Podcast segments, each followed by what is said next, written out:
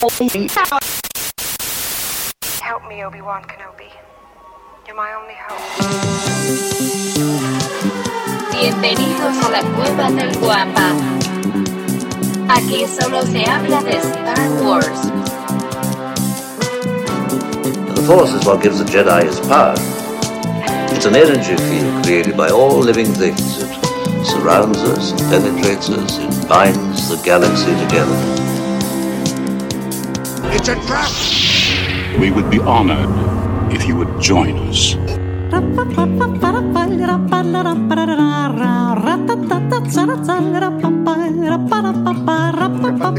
como desértico, ¿verdad? Entonces, sí les, les pega bastante los, los climas extremos. Y pues bueno, de esta manera tan, ¿cómo se le puede decir? Tan meteorológica, le damos inicio al episodio 110, 110 episodios ya de su podcast favorito, Hablando de Star. Traído para ustedes por la cueva del guampa.com. Todas las semanas, señores, señoritas, Twilex de toda la galaxia engalanando este friki changarrito. con lecus bien lucos, con tus lecus bien lustraditos. Twilex, lústrense las lecus sáquenle brillo a esos, a esas colitas, porque esta vez, esta vez la cueva está llena, tenemos casa llena, señores. El día de hoy, acompañándonos desde las tierras nevadas, desde el norte, desde ese. Ahora sí, este checo, estás como del otro lado del muro para nosotros. Estás allá en el, en el Wild North, como dirían los de Game of Thrones.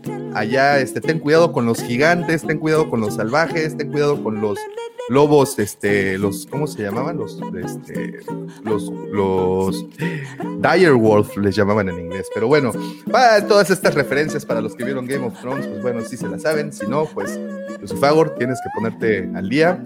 Este, ten cuidado con el rey de la noche, mi querido Checo, porque seguramente sí les andan cayendo por allá.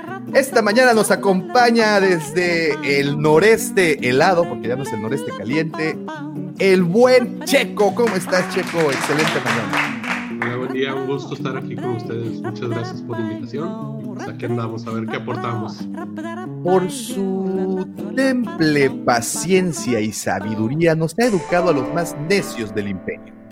Lo llamaron el catedrático de Coruscant. Él es el guardián de los holocrones en el borde sur de la galaxia. Señoritas, sosténganse lo que se tengan que sostener porque viene entrando, así como el meteoro, el profe Roby. ¿Cómo estás, profe? Excelente mañana. Ay, buen día, buen día, igualmente. Excelente mañana para todos. Y aquí este señor se puso de pechito la semana pasada y no podía dejar pasar la oportunidad de presentarles al representante y apoderado legal de las chicas VIP. Su fina estampa es bien conocida en los domicilios desconocidos por el imperio. En las canoas tiene fama de ser un santo redentor.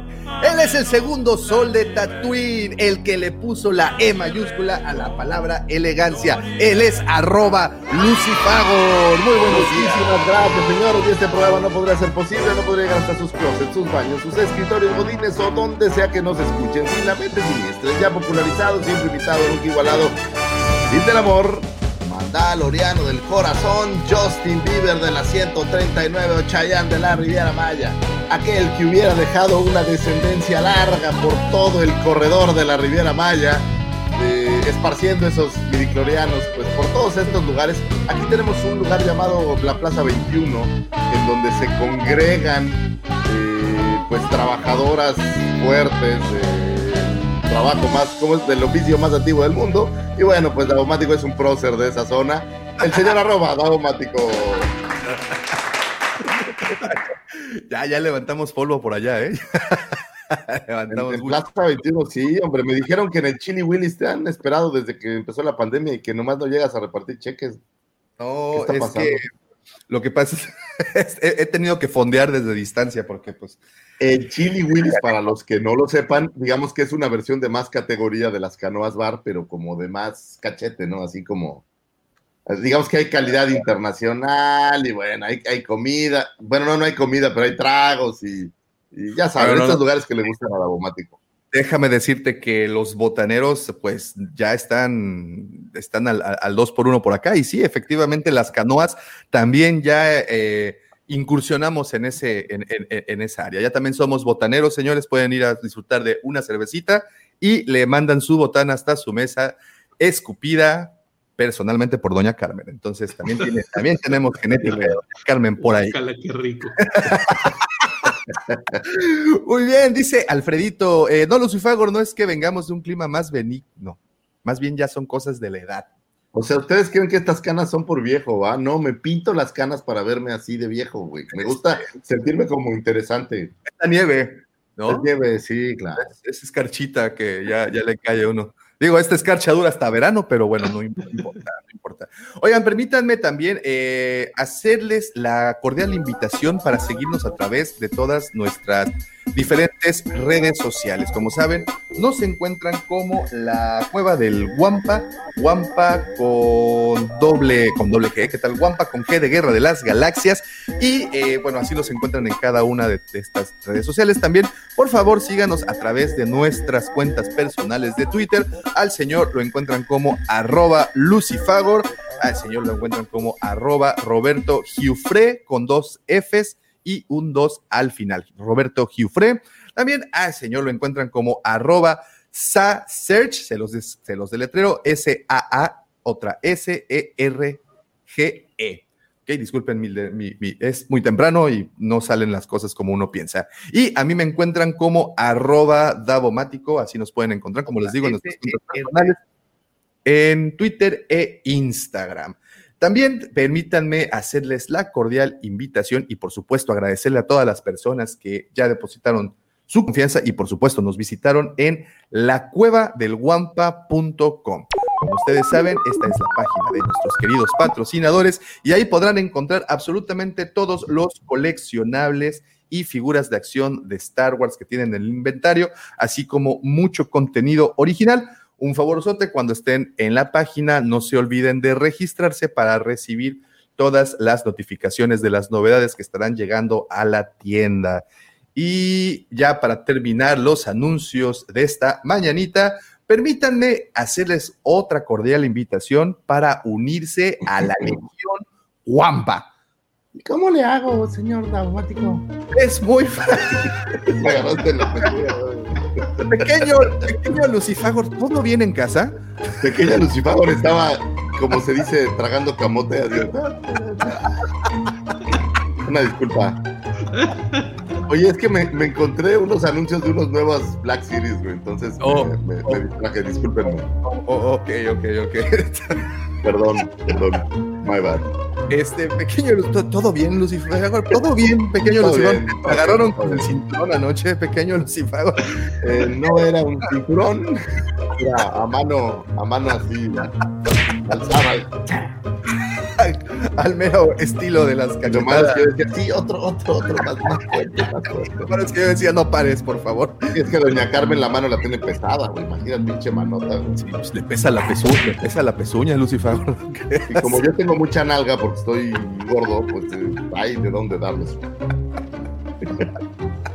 Una disculpa para los jóvenes que están escuchando este podcast.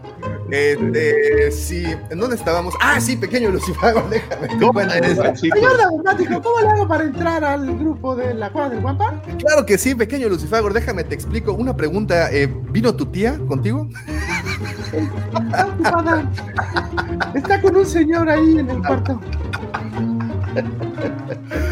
Muy bien, si ustedes se quieren. Oye, al, al estilo Forrest Gump está pagando mi colegiatura. Y ahorita que va a salir vas a hacerle. Ay, muchachos.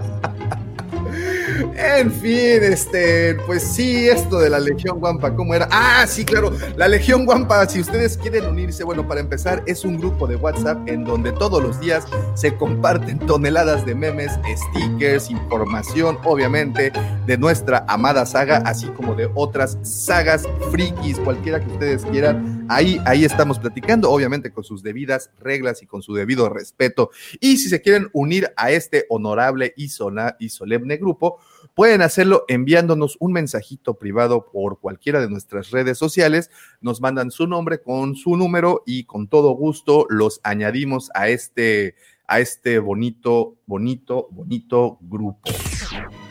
Very well, Captain. Master, moving stones around is one thing. This is totally different. No, no different. Only different in your mind. You must unlearn what you have learned. Very well, Captain. Y pues antes de continuar, por favor, permítanme eh, mandar de esos gancitos nada más no perdonan. Permítame empezar este, mandando saludos. Eh, tenemos al buen Stormy, ¿cómo estás? Stormy de nueva cuenta, Giovanni, muy buenos días. Gaby Castelo, ¿cómo estás? Tenemos también al buen Alan, también aquí tenemos a Alfredito Ferrat, muy buenos días. Maxi, ¿cómo estás? Maxi, excelente mañana. Eh, Ángel, Crazy King, también Crazy, Crazy King, perdón, Crazy King también anda por acá. El buen Alejo, un saludo, mi hermano, otro moderador de, de la, de la, del, grupo, pero también eh, el presidente eh, eh, del grupo de Mando Total, que también únanse, es el grupo hermano de la cueva. Bueno, en este caso de la Legión Guampa. Este, y pues bueno, ahí también, ahí sí se permiten spoilers y todo de las diferentes sagas, porque créanme, estamos, estamos muy unidos viendo WandaVision, entonces pues ahí sí se permite todo esto. Eh, también tenemos al buen Ángel, Ángel López, ¿cómo estás Ángel? Muy buenos días. Eh, Giancarlo Pecheto, de nueva cuenta, ¿cómo estás? Ring Redskin, ¿no? Saludos, guampas. Muy buenos días. Eh, nada, estoy haciendo un pequeño repaso a todos los eh, que ya estaban aquí conectados. Muchísimas, muchísimas gracias. Mira, tenemos a Emiliano Sánchez. Muy buenos días, Emiliano. ¿Cómo están, Alfredo? Mira, Mike, ya llegó también. Y pues ya, síganle. Ah, ah, bueno, nada más dice Maxi Copia, síganle con lo del gancito y les va a caer los Dark Troopers. Este, eh, sí, por eso ya, ya le paramos. La imagen también, porque Eh, eh, y aquí tenemos al buen eh, el profe. Ahorita, ahorita se nos une. Eh, a la NOM 065 no le gusta el chiste del pequeño Lucifagor. Ni a los que promulgaron la ley Copa, mi querido Alfred. Este, sí, no, yo creo que transgredimos más de una NOM, digo. Sí, no, no, no están bien Digo, las esto- cosas. usted no está para saberlo ni yo para contarlo, pero también la NOM 035, Davomático, la infringe con terror. O sea, me hizo firmar un contrato en donde diría que no hablaría mal de Ryan Johnson y que si hablara mal de Ryan Johnson me aplicaría la orden 66 Davomático. Eso no es laboralmente correcto. Pues que tú firmaste un contrato. Bueno, vamos a sacar de nueva cuenta al mismo, a, la- a la misma controversia de la semana pasada. Pues firmé porque quería ser parte de esto, pero. Firmas pero no un contrato. Y, y estabas, y estabas bien contento cuando recibiste ese, ese maletincito lleno. No puedes infringir ese contrato. Lleno de gancitos. Lleno de gancitos. Tú querías gancitos, pues ahí están. Ahí, los, ahí, ahí te, los, te, los, te los mandamos. Este, estuviste muy contento, aceptaste en ese momento. Entonces, Davomático, pero no hablar mal de Ryan Johnson es casi imposible. Pero, ok, ok. Pero si ustedes ven que yo ya no puedo hablar mal de Ryan Johnson, es justamente por ese eh, acuerdo que hicimos Davomático y yo. Y entonces, cada vez que trate de decir algo de Ryan Johnson, solo tendría que quedarme callado. Contrato es contrato. Yo lo siento mucho. Además, además que tenemos una pequeña nota de Ryan Johnson, ¿eh? Entonces también déjame, déjame decirte que, que, que, que tenemos noticias de él. Pero bueno, antes de continuar con este aquelarre, antes de continuar con esta verbena sabatina temprano por la mañana, permítanme dejarles con un- una de las secciones, no una de las secciones, la sección más bonita de todo el Internet. No, de- ya, con más bombo y platillo no puedo decirlo. Esta sección tan linda con la que muchas personas inician su semana. Porque déjenme decirles una cosa, señores. Muchas personas utilizan este podcast como banderazo de salida para iniciar una semana. La inician con el pie derecho y qué mejor manera de iniciarla con esta hermosa sección que les estoy comentando. Con esa sección que todas las personas amantes de las agendas les encanta. Esa sección que hace que usted tenga la información suficiente para romper el hielo en la ruta cuando va rumbo al trabajo, cuando va en el micro, cuando está comiendo guajolotas temprano con don Ezequiel, cuando va a las copias con don George, eh, si era de don George, ¿verdad? O cuando está con la Yolis. En- también don ese, o cuando está con la Yolis en recepción, porque déjenme decirles que degradaron a la Yolis de recursos humanos y la pasaron a recepción porque la encontraron bien briaga en la banqueta de las canoas. Señores, los dejo con el señor arroba Lucifagor y sus astroefemérides. Muchísimas gracias, jóvenes. Les traemos hoy algunos eventos que tuvieron su momento de un 22 a un 28 de febrero en una galaxia no tan lejana, pero que te hacen referencia a una galaxia muy, muy lejana. Ahora es un 24 de febrero de 1968. Nace el señor escritor Steven Melching, eh, quien fuera responsable de bastantes episodios de las series animadas Clone Wars, Rebels y Resistance, eh, colaborando también eh, como escritor en la cinta animada Clone Wars del 2008 y en diversos videojuegos, eh, colaborando con algunas notas de argumento dentro de los videojuegos. Por ahí está eh, Lightsaber Duels y por ahí en Republic Heroes. Eh, así como en diversos cómics de, de la saga de Clone Wars publicada por Dark Horse. Probablemente, eh, para ser más claros y hablar mucho mejor de él, él es quien escribió el primer episodio de la serie animada de Clone Wars. Eh, digamos, le voy a llamar de la versión moderna, que fuera este, pues como episodio de introducción eh, llamado Family Reunion. Y bueno, pues al final también él es quien cerrara la serie de Rebels. Él escribe los dos últimos episodios de Rebels. Eh, entonces, bueno, pues es dentro de la parte de, de las series animadas, creo que pues es uno de los importantes, pues nos ha traído bastante, eh, pues vida, digo, si bien eh, Filoni es por ahí este genio maravilloso, creativo, bueno, pues requiere buenos escritores para poder hacer esta chamba y creo que esta conjunción es excelente. Eh, vámonos a un 25 de febrero de 1944, nace Roger Christian, que es un set decorator y eh, production designer. Set decorator pues es este cuate que arregla los sets de producción y obviamente en tiempos en donde el CGI no era tan importante o no existía, pues sí requerías de alguien que se encargara de, de dejar unos sets eh, bien hechos. Y por ahí lo tuvimos en New Hope, ganó el Oscar por esta cinta, por ahí regresó en el regreso del Jedi, lo tuvimos en The Phantom Menace, también está ahí trabajando. Eh, y bueno, fuera el director de arte también de Alien, el octavo pasaje, no, perdóname, de Alien, la primera versión eh, de esta cinta. Nada más como una gran referencia, es gracias a él que Luke Skywalker tiene un sable. Él es quien hace el, prop del sable de Luke. Y eh, otra cosa también muy emblemática, él diseña el, si podemos decir, el disfraz de Artuditu.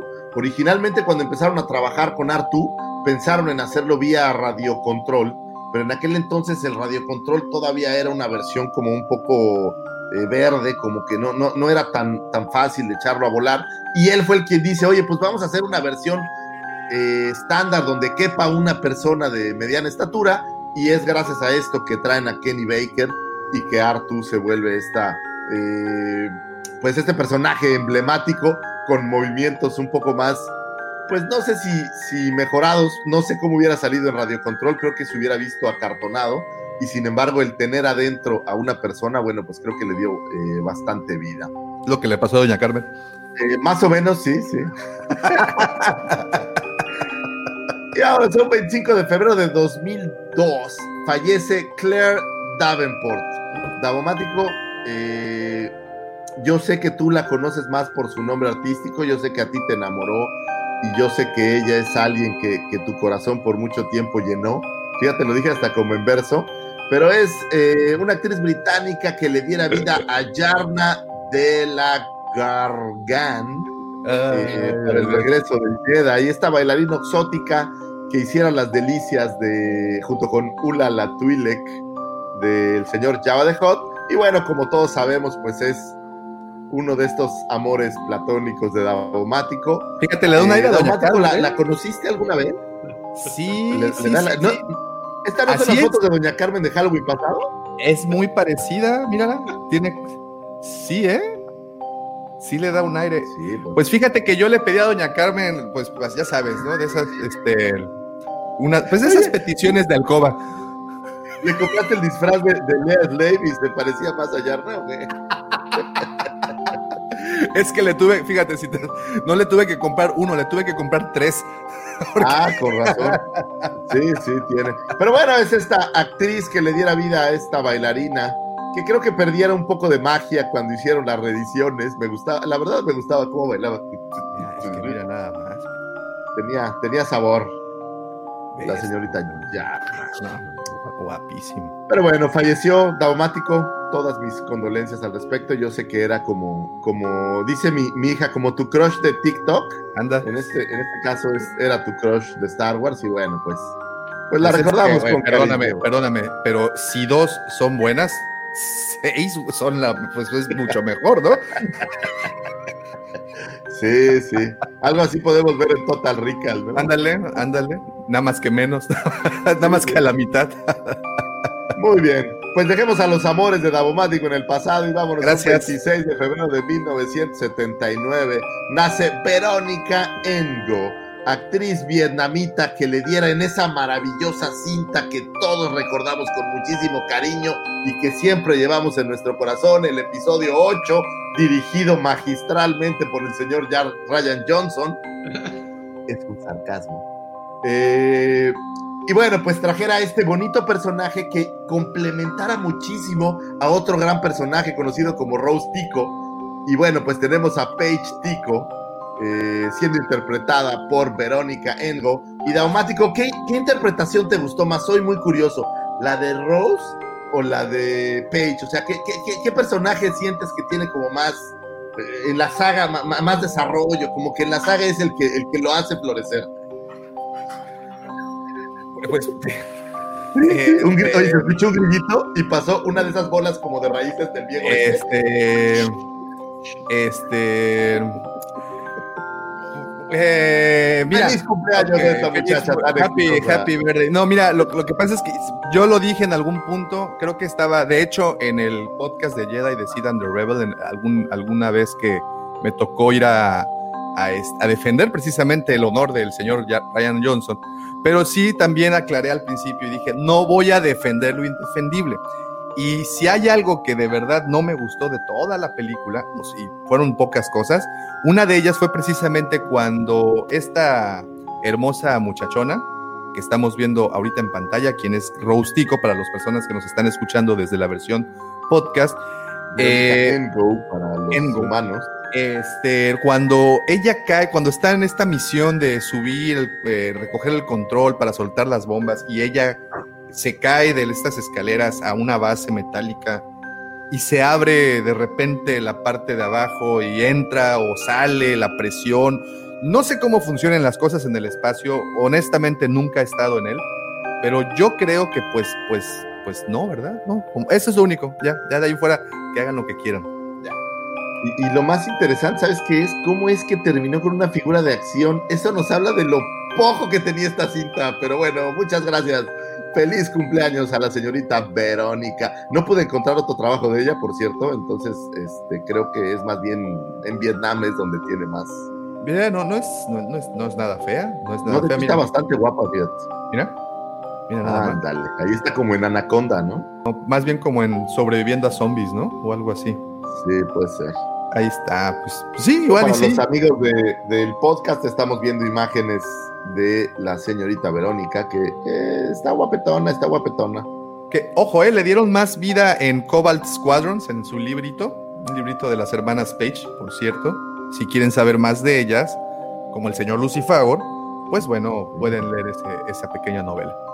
Y Solo como acotación, me gusta más eh, su actuación que la de Rose. porque, porque dura menos, ¿no? Porque dura menos, exacto. Porque no me la tuve que soplar otra película más. Pero bueno, vámonos a un 26 de febrero de 1991. Nace Max Lloyd Jones.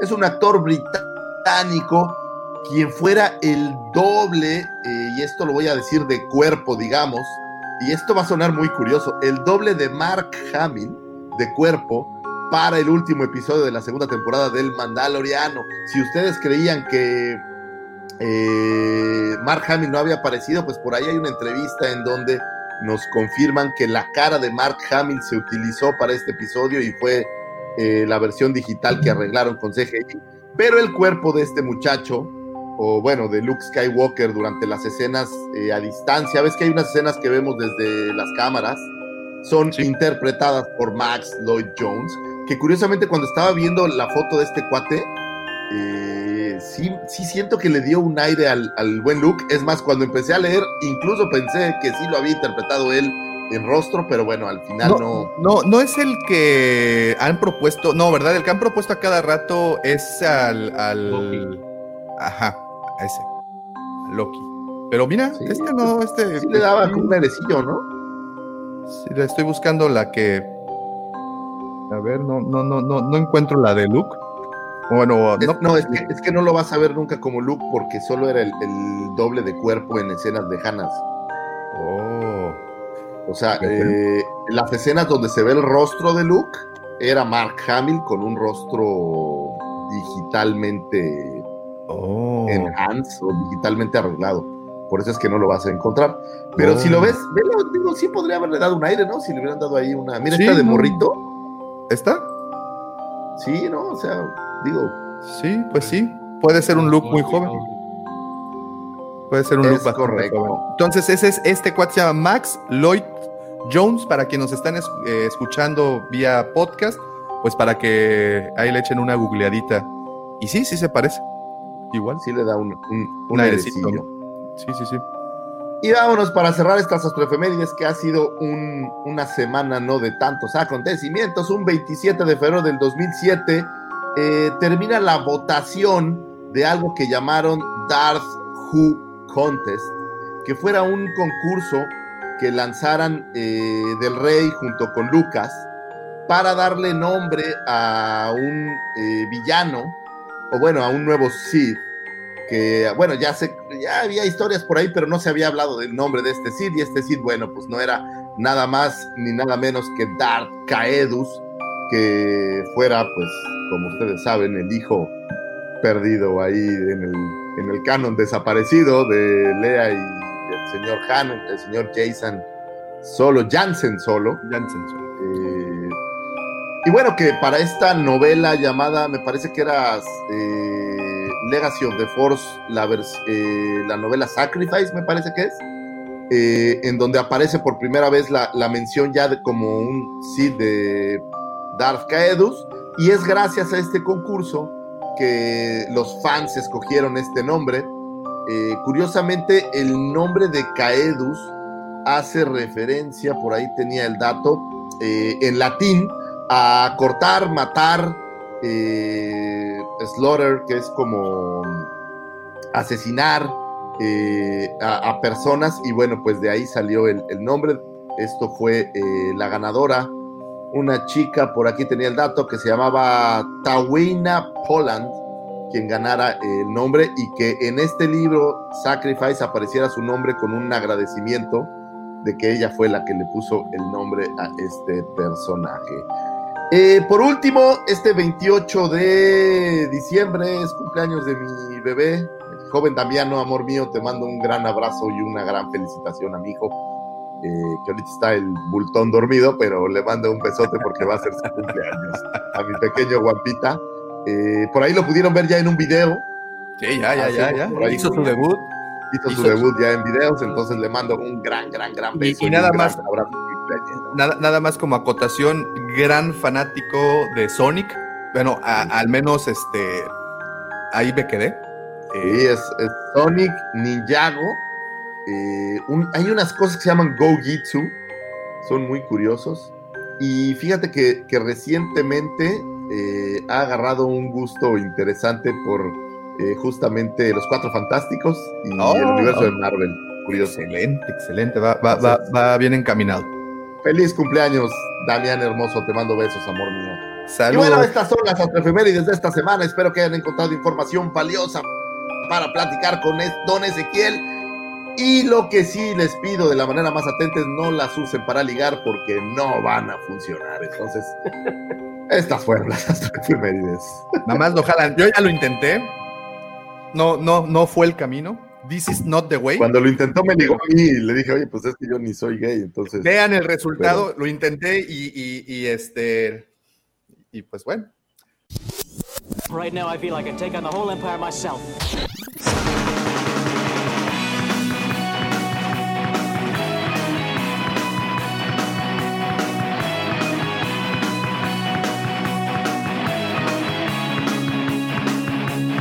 Pues bueno, muchísimas gracias a los que están conectados. De verdad, es un gustazo que estén con nosotros, eh, pues haciendo el contenido básicamente del programa. Que hoy, hoy, hoy les tenemos eh, un tema bastante bonito, un tema muy, eh, pues muy interesante y que sobre todo es, pues, el tuétano de esta saga, que es el tema de la fuerza. Pero antes de ir a ese tema, yo les tengo una pregunta es una pregunta para todos nuestro respetable, eh, nu- nuestros respetables amigos que están ahorita en el chat. Y obviamente, si ustedes nos están escuchando en la versión podcast, pues, pues pueden escribirnos, nos pueden escribir a cualquiera de las redes y comentarnos cuál fue esta o qué elegirían de esta pregunta. Eh, o contéstense ustedes solos, véanse en el espejo retrovisor del carro y contéstense y ya son parte de nosotros. La pregunta es, si ustedes tuvieran eh, si fueran usuarios de la fuerza, ¿cuál de todos los poderes de la fuerza les gusta más? ¿Cuál de todos los poderes? ese, ese no es fuerza, Lucifer, ese es Viagra. Ah, perdón. Ah, perdón, perdón. Pero bueno, también. Sí, jala. Sí. Ok. Luego te paso la dirección de una farmacia donde no piden receta. Pero bueno, eh, ¿cuál de los poderes de la fuerza usarían ustedes? ¿Cuál de los poderes de la fuerza es su favorito? Hay varios. ¿Y saben qué? Actualmente hay un libro allá afuera, bueno, ya hay, un, ya hay dos, de hecho, eh, que pertenecen a esta nueva eh, línea de historia que se llama High Republic, en particular el libro de, de Light of the Jedi o La Luz del Jedi, nos platica de muchas maneras de cómo percibir la fuerza y sobre todo cómo usar la fuerza. Y lo más interesante es que le pone nombres a cosas que no sabíamos cómo se llamaban. Pero bueno, espérense un momentito, quédense por favor si están escuchando, eh, eh, van escuchando esto en, en, su automóvil, están en el trabajo. Aguántenos un momentito porque tenemos noticias, las vamos a decir de voladísima y le entramos durísimo, durísimo al tema de la fuerza. Eh, y, bueno, pues vamos a, esta parte de las notiguampas de voladísima. Eh, y empezamos con el anunciado Star Wars Hunters, un juego gratuito enfocado a las batallas multijugador para Nintendo Switch y móviles. ¿Alguien lo vio? No. Sí vi el, el, como tipo trailer, pero fue muy poco lo que mostraron, ¿no? Muy poquito, ¿no? La pantalla se ven ahí unos personajes y hasta ahí. Es correcto, es como un teaser muy, fue un teaser bastante abierto. Dicen que en el Nintendo Direct que se emitió hace un par de noches se reveló una buena cantidad de juegos que llegarán para el catálogo de Nintendo este año, entre los cuales estará Star Wars Hunters, un nuevo título de la aclamada franquicia a cargo de eh, Singa y Lucasfilm Games, ya, con el nuevo brand Lucasfilm Games. Si bien el juego, eh, si bien el video de presentación duraba muy pocos segundos y no hacía entrever demasiada la propuesta, como bien comenta el buen Checo, sus creadores han confirmado que se tratará de un juego enfocado al multijugador competitivo. Los jugadores se verán las caras entre ellos en unas emocionantes batallas con una ambientación que tendrá lugar entre los episodios 4 y 5. Los combates eh, sobre los que se asegura que ofrecerán un ritmo muy rápido se eh, librarán, eh, tendrán lugar en algunos de los escenarios más icónicos de la saga. Además, se podrá seleccionar un amplio elenco de personajes que irán desde cazarrecompensas a héroes de los rebeldes y soldados del imperio. Ahora solo queda ver algún gameplay para comprobar cómo lucirá Star Wars Hunter. En cualquier caso, el juego se podrá descargar gratuitamente y no será necesario disponer de una suscripción a Nintendo Switch Online para disfrutar de él. Aunque también es importante destacar que su lanzamiento se producirá en móviles eh, para iOS, como los usuarios de iPhone y Android. Y pues ahí está la O sea, debemos de entender que es un juego de peleas, o sea, de uno contra uno peleando, ¿o qué?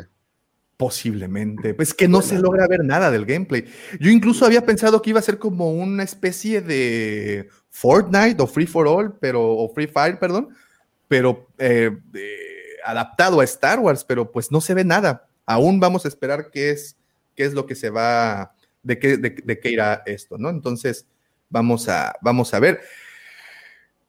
Es de esas grandes, grandes noticias que aparecen justo después de que anunciaran que pues otras compañías empezarían a desarrollar juegos para, para, para Star Wars. Y recordaremos en aquel episodio donde platicábamos, Lucifagor, profe, eh, que, que, bueno, aún a- a- hace falta tiempo para ver lo- todos los desarrollos. Y pues, pues como decía Lucifagor, creo que tuviste ahí un, eh, fuiste, tuviste boca de profeta, antes de que anunciaran, pues obviamente ya estaban las desarrolladoras trabajando ya. y ya es cuestión de meses para que nos muestren parte de este nuevo catálogo. Para serles honesto, me gusta la idea de que también se pueda reproducir en móviles, porque pues no lo encasilla eh, exclusivamente la gente que tenga ni- Nintendo Switch. Y pues creo que eh, previamente EA había hecho este intento con Galaxy of Heroes, creo que se llama, el, el juego que es para móviles.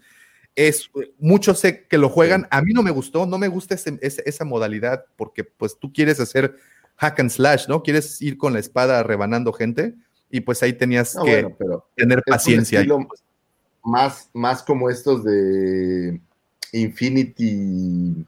¿Cómo se llamaban esto? No, este. ¿A Final se me Fantasy? Final Fantasy, ¿no? Este estilo O de sea, pelea que. Así Ah, es, sí. como, por, como si fuera de dados, pareciera a veces. Eh, Sí. A mí tampoco me gusta Galaxy Heroes, pero se me antoja este otro. Ahora, hablan de que es gratuito, lo cual quiere decir que debe de haber un sistema de, eh, de venderte armas o venderte a lo mejor eh, personajes o este tipo de cosas, ¿no? Entonces, Seguro, porque seguro. oye, no creo que haya gratuitos en esta vida, ¿sabes? No hay nada gratis, excepto los gancitos, Lucifer. Bueno, y, Y- y y eso, esos- y, eso, y eso sí haces una chamba, o sea, no, no hay nada gratis en la vida. Y hasta, por, y hasta por esos gancitos te hacen hacer cosas que luego te van a llevar al psicólogo. Pero bueno, pues ya está Star Wars Hunters, ojalá sí, la verdad es que sí lo, lo, lo esperamos con muchísimas ansias. Pasando rapidísimo a otro tema, hablan de que nos entregarán libros, tenemos libros anunciados, libros nuevos para Star Wars, pero en particular me llama muchísimo la atención uno que se llama The Secrets of the Sith. Ah, Han sí. anunciado un nuevo libro del canon, de este canon de Star Wars, en el que el mismísimo Palpatine revelará los secretos de los, de los Sith. Lucasfilm ha anunciado oficialmente Secrets of the Sith, escrito por Mac Sumerak y con ilustraciones de Sergio Gómez Silvan. Eh, durante toda la saga de Star Wars, los fans siempre han tenido una fascinación especial por la rivalidad entre los Jedi y los Sith. En el 2019, Lucasfilm lanzó una guía del, al universo de los Jedi con el título Secrets of the Jedi, la cual estaba escrita como si lo hiciera Luke Skywalker, sirviendo como una especie de manual hacia la luz de la fuerza. Ahora el turno es para los Sith, el libro, el mismo, en el libro, perdón, el mismo Palpatine será el guía de los lectores hacia el lado oscuro de la fuerza, mientras explora diferentes personajes como Darth Maul, Asash Ventress, Darth Vader y Kylo Ren. Además de mencionar los poderes de la fuerza y habilidades que muchos considerarían unnatural, o sea, no naturales. Eh, Secrets of the Sith estará disponible a partir del próximo 3 de agosto. ¿Les emociona? Sí, sí, sí. Puede ser interesante. Sí, sí. Lo que, lo que es seguro es que trae carnita de cosas que luego quedaron en el tintero y de repente, ah, ahora sé cómo hacen los rayos de plasma que lanzan los hits. Entonces, es, creo que va a tener información útil para los ñoños como yo. Exactamente. Y sí, y la verdad es que sí. creo que es el, el tipo de libro que te gustaría tener en físico, ¿no? No, Digo, al no ser una novela que lo puedes ver en digital, es así como para tenerlo en tu colección física. Así es, así es. Exacto, sí, porque aparte el, el libro este de los secretos de los Jedi, pues estaba muy, o sea, la presentación estaba muy bonita.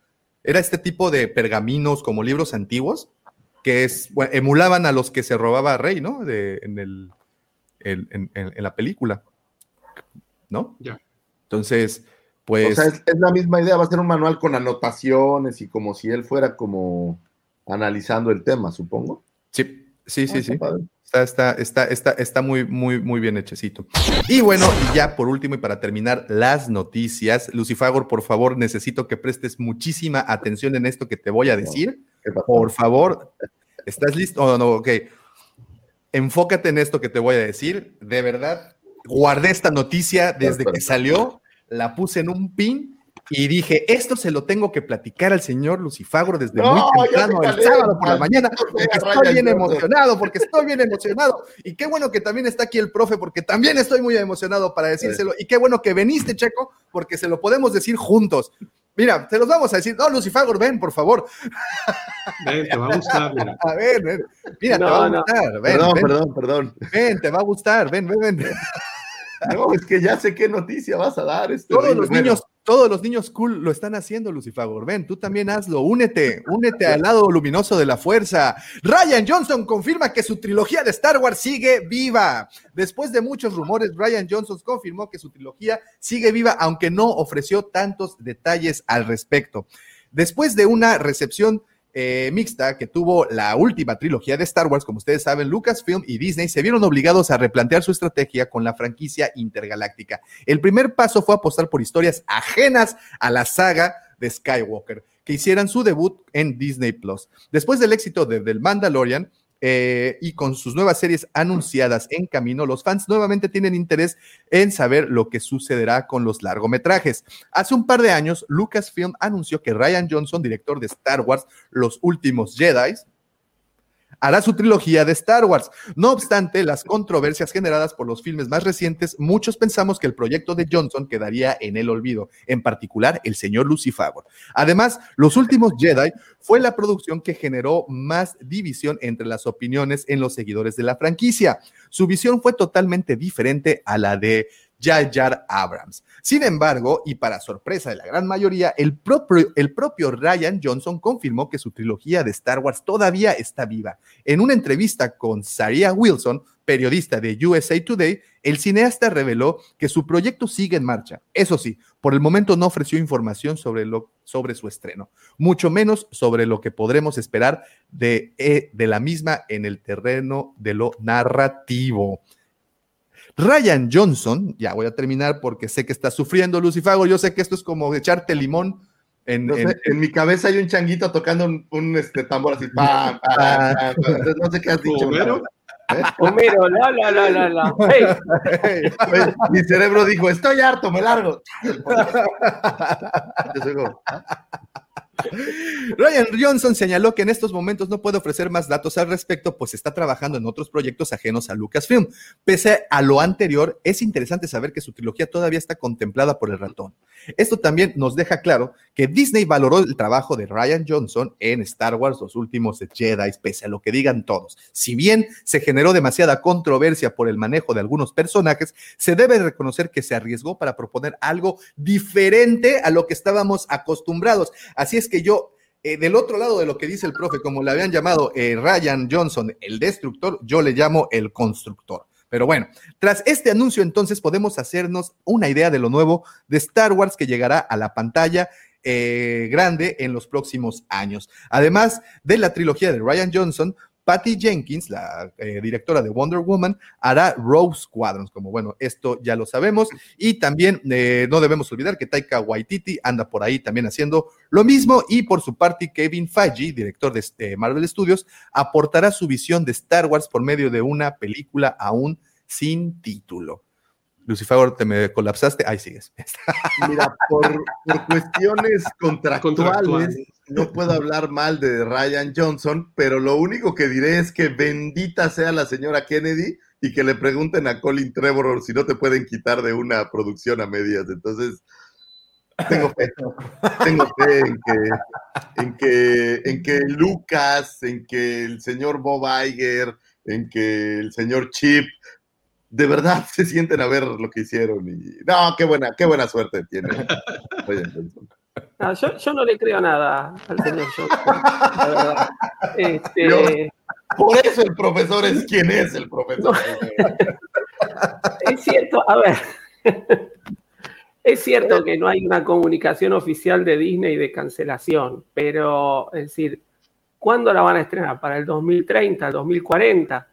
Porque por lo, lo que se viene viendo, eh, no, hay, no hay nada este, cierto. A ver, a mí Ryan Johnson como cineasta, sus otras películas me han gustado mucho, creo que es un tipo que sobre todo el policial lo maneja de manera excelente eh, con Star Wars yo creo que pisó el palito. Hay cosas que me han gustado de la película, no voy a decir que no me gustó nada, pero creo que ha pisado el palito ahí, como decimos acá.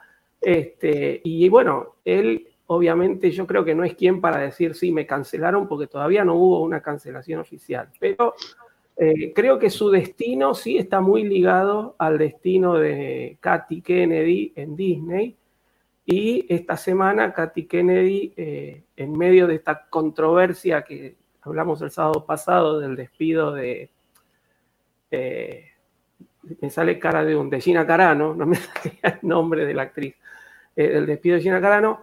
Katy Kennedy subió un video a, a YouTube hablando de las mujeres este, en, en, y su este, y su aporte al progreso y al avance del cine, y este, es uno de los videos que más dislikes tiene en YouTube, le han dicho de todo, creo que inclusive Disney quitó la posibilidad de que la gente haga comentarios, porque era terrible la, la, la, este, la cantidad de comentarios negativos que tenían, la tildaban de hipócrita, le decían de todo, justamente a raíz del despido.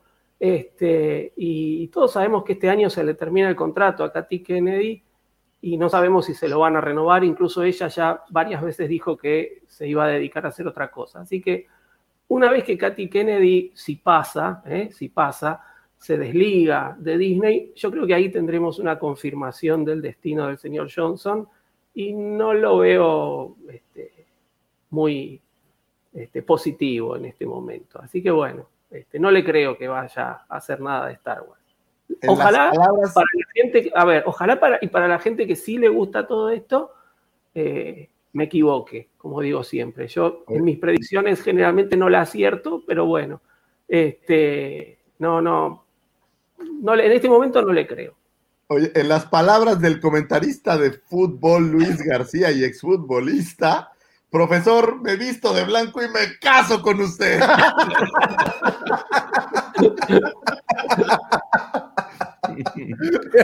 Lo que dice. Tranquilo, Lucifer. ¿Qué? Se le mueve un ojo al. Mira, mira, fíjate, hace rato Maxi decía que, eh, fíjate, hace rato eh, Maxi decía que tú no te preocupes, que, que, si tú tienes algún contrato con este, con esta fina compañía, que pues tú, que él va a ser tu vocero, y aquí está, ahí está su, su, su, su opinión para todos los que nos escuchan en la versión podcast, dice nuestro buen amigo Maxi desde Argentina. Pinche Johnson, devuélvenos mi look. Eso es a lo que llamo público inteligente y conocedor, señores. Oye, lo, que me sorprende un poco, y debo decirlo, es que Davomático guardó esta nota para. Újule, para, como si un picayelos así. ¡ah! No, no, no tienes ideas. Malo, no, espérate, fíjate, la leí en el teléfono y hasta envolví el teléfono, así lo, lo guardé. Dije, no, no vaya a ser que la borre. Y lo guardé y, y, y, y, ya, no utilicé el teléfono toda la maldita semana para llegar hoy y que la nota no estuviera borrada. Y qué bueno, me da muchísimo gusto. Oye, lo único yo, que me, que me preocupa... no me importa lo que digan estos caballeros, señor Johnson, yo sí lo quiero de vuelta, ¿ok? No, no, te voy a decir algo. Lo único que me preocupa es que eh, similar a lo que vamos a ver ahora en este nuevo serie de Boba Fett en, en Crónicas, ¿cómo se llama? Las, el libro de Boba Fett. El libro de Boba Fett, que era algo que no sabíamos. Me preocupa que haya algún proyecto así medio secret abajo del tapete y que de repente cachacuás nos peguen con algo así. Entonces, todo puede ser. Atentos, muchachos. Puede ser. Mira, mira, gracias Pablito, un saludote por cierto y un de verdad buenísimo verte de nueva cuenta unido aquí con, con, con la cotorriza. Eh, dice, dice Vero, el nivel de, ah, de autotortura que maneja Disney sorprendería al mismísimo Marqués de Sade. Alfredito le diría a Ryan Johnson, veremos, dijo Chirrut.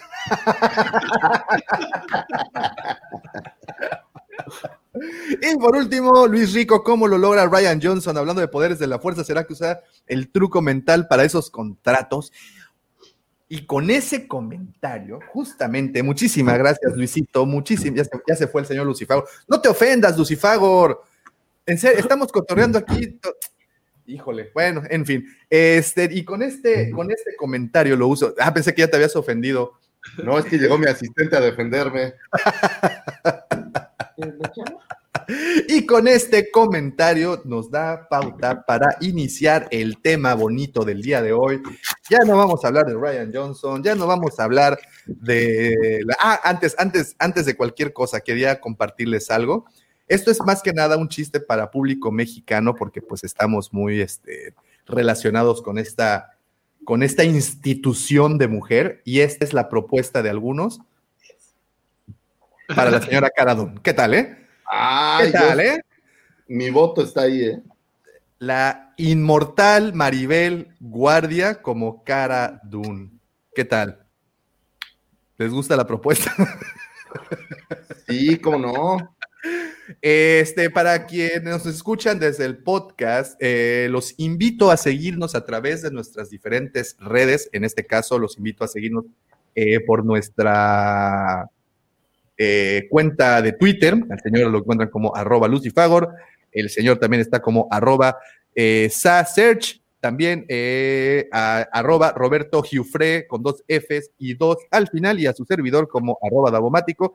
En estas cuentas solemos publicar puras cosas muy interesantes y en esta ocasión les estoy mostrando una fotografía de Cara o bueno, o Maribel Guardia disfrazada de Cara o Cara con rostro de Maribel Guardia, ustedes decidan pero nada mal, ¿eh? Maribel Guardia parece que vive con esta tecnología de CGI de rejuveneciendo.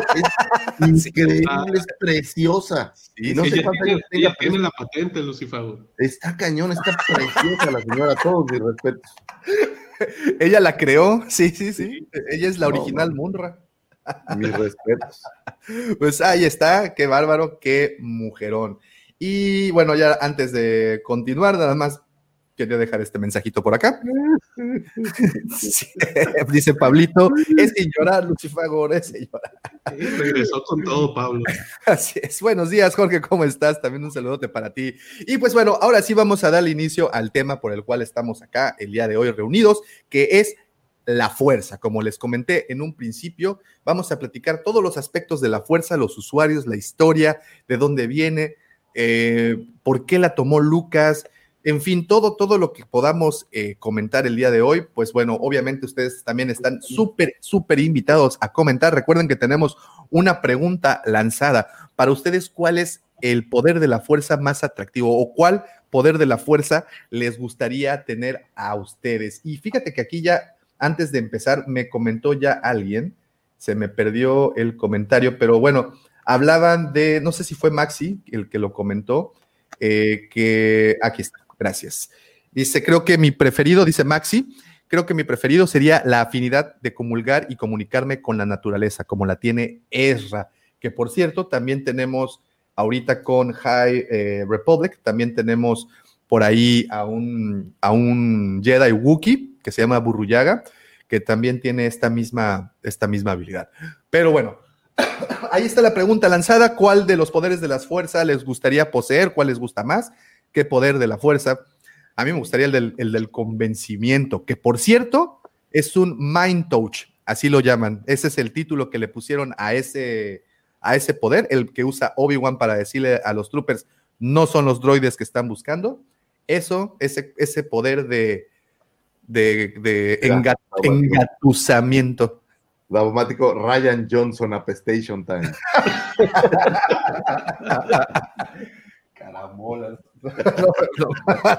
Creo que yo lo guardé y me iba a regocijar, pero creo que esto salió el tiro por la culata. en fin, pues vámonos con el principio del asunto. La fuerza. Quiero comentarles un pequeño dato que me interesó muchísimo cuando me encontré. Antes, ¿qué les parece? Primero, iniciamos por la parte, digamos, por la fuerza, cómo la perciben los protagonistas de nuestra historia, o nos vamos por la parte terrenal y cómo la podríamos llevar nosotros. A... Yo diría de dónde viene en el plano físico y después cinematográfico. Ya... Okay. Okay. ok, muy bien, fíjense. Eh, resulta que a finales de los 60, principios de los 70, eh, digamos que eh, estaban, a ver, dejé, aquí está, ya lo encontré. Aquí, como esta es una pequeña. En la época que George Lucas escribía el guion original de Star Wars, como les digo, a finales del 60, principios del 70, científicos propusieron que el enredo cuántico era una fuerza que nos unía a todos. Esto llevó a la idea de que todos estamos enlazados de alguna manera y que realmente hay una conexión entre cada ser vivo de la galaxia. Pero hay una trampa. Los efectos del enredo cuántico tienen que ser muy pequeños para los objetos cotidianos, a no ser que nos introduzcamos en el campo de la superconductividad. Esta teoría de la que les estoy platicando surgió después de un, de un estudio que Lucas lee y que, bueno, de ahí aparentemente parte la idea de que todos estábamos conectados de alguna eh, extraña manera, que porque pues de verdad no entiendo eh, disculpen, mi, capacidad cerebral no da para entender al 100% la teoría del enredo cuántico. Trataré de explicárselas en un poquito más adelante, pero bueno, gracias a esa teoría conocida como el enredo cuántico, se crea el concepto de que todos estamos cohesionados o unidos de alguna manera en el universo. Pues no sé si es, es igual esta teoría, pero por ahí leía, me parece que era Carl Sagan, que cuando tuvimos el Big Bang, todos veníamos de este mismo polvo de estrellas. Y al final del día todos estamos de alguna manera unidos por ser parte de este primer... Eh... Perdón que te interrumpa, esa es la nueva sucursal de las canoas, se llama así, polvo de estrellas. pero, pero, pero aparte de señoritas hay caballeros este, sí. Porque no, pero al, al, final del día todos venimos del mismo lugar, vamos. O sea, de esa misma primera explosión de, de, estrellas, por decirlo así. Y eso es lo que parte de los que nos hace estar conectados con todo el universo. Creo yo. Muy bien, muy bien. Pues fíjate, uh, voy a tratar de explicar esto de la del enredo cuántico, porque para mí sí de verdad está un poco enredado, a lo mejor para ustedes no, no, no, no, lo, no lo es. A través de un truco de mecánica cuántica pueden unir dos partículas de una manera especial, separarlas y luego observar los efectos de una sobre la otra a grandes distancias. Es lo que se conoce como un enredo cuántico, colocando dos objetos en el mismo estado cuántico entrelazado. Y los experimentos de física modernos con partículas de luz han demostrado que el entrelazamiento es real. Las partículas se pueden conectar a grandes distancias. Estos nuevos fenómenos, como un superconductor que flota sobre un imán en el efecto Masnier, eh, provienen del enredo cuántico macroscópico de electrones o de una fuerza espeluznante que actúa a grandes distancias. La fuerza del enredo cuántico realmente despierta en estos nuevos materiales cuánticos. Por ello, podríamos concluir que hay algo de verdad en la idea detrás de la fuerza desde cierto punto de vista. Es lo más terrenal que pude encontrar. ¿La sí, hay, que tener, hay, hay que tener este, no sé, no sé si entra en la pantalla una cabeza así, digamos, ¿no? Habría que ver si tenemos algún físico entre los oyentes eh, que nos pueda clarificar un poco más. Sí, es un concepto, a mí se me escapa también, obviamente, ¿no? Este, me quedo más con, con, con, con la idea este, mítica de la fuerza, si se quiere, que se, la puedo comprender un poco mejor. Sí. Ahora, Pero ojo, hay... perdón, aquí tengo otra explicación. ¿Perdón? Fíjate que hay digo, un tema más romántico al respecto, pero ahí, por allá en China tienen este concepto del, del ki o el chi, que es esta living force que está por ahí alrededor de nosotros y que emana de nuestro interior, y que el concepto como tal pudiera ser pues prácticamente la misma idea que la fuerza, si lo ves desde ese punto de vista. Digo, viéndolo no tan, tan científicamente hablando y en una versión un poco más romántica, pudiéramos decir, ¿no? Eleva tu ki fíjate, traumático. yo tengo un, tu- tu- tu- como, como, como, como Goku, ¿no?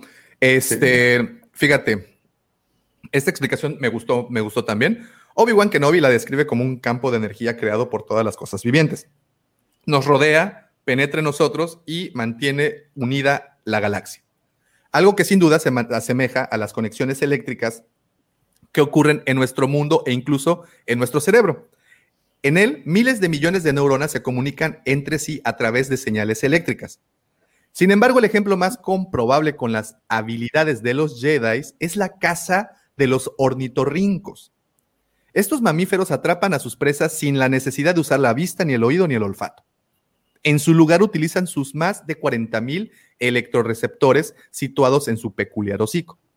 A través de estos mecanismos son capaces de percibir los débiles impulsos eléctricos que los animales producen al moverse. Así, con solo mover su cabeza de un lado a otro, detectan a las presas e incluso calculan la distancia a la que se encuentran y el tiempo que se tardarán en llegar hasta ellas gracias a la intensidad de las señales que captan. Otro animal con el que también podemos encontrar similitudes son las anguilas eléctricas. Estos peces, al igual que los loresids más avanzados en el lado oscuro, son capaces de producir descargas de electricidad. Esto se debe a que a lo largo de su evolución de más de 100 millones de años han sido capaces de convertir sus células musculares en emisores de electricidad, lo cual ha sido objeto de estudios durante décadas. En el 2014, científicos de varias universidades estadounidenses identificaron los genes que dieron lugar a esa evolución y que descubrieron que los seis grupos a los que también pertenece el pez gato africano u otros animales ligeramente eléctricos habían desarrollado de manera independiente los mismos órganos capaces de emitir electricidad. Otra cosa, esta es como que, digamos, la parte de la cohesión, la parte de la conexión, la parte de que estamos entrelazados de una manera, pues no, no milagrosa, realmente tiene una explicación, pues un tanto científica. Otra cosa, muchos Jedi son capaces de practicar telequinesis gracias a la fuerza y eso ha sido y han sido capaces de mover objetos con la mente. Aunque el día de hoy la comunidad científica no ha demostrado que algo así pueda ocurrir solo con el poder del pensamiento, sí hay otras fuerzas que son capaces de hacerlo. Es el caso de las fuerzas magnéticas. Gracias a ellas, en 1997, el físico ruso André Game ganador de un premio Nobel, hizo levitar una rana como si, como si él tuviera superpoderes. Pero nada más lejos de la realidad. Esta hazaña fue un fruto de un diamagnetismo, dia- eh, diamagnetismo. Esta propiedad de los materiales creada por la repulsión al someterse a un campo magnético y permitió que la rana, con un alto contenido en agua, reaccionara y se alejara del líquido, del líquido colocando, colocado perdón, en su exterior.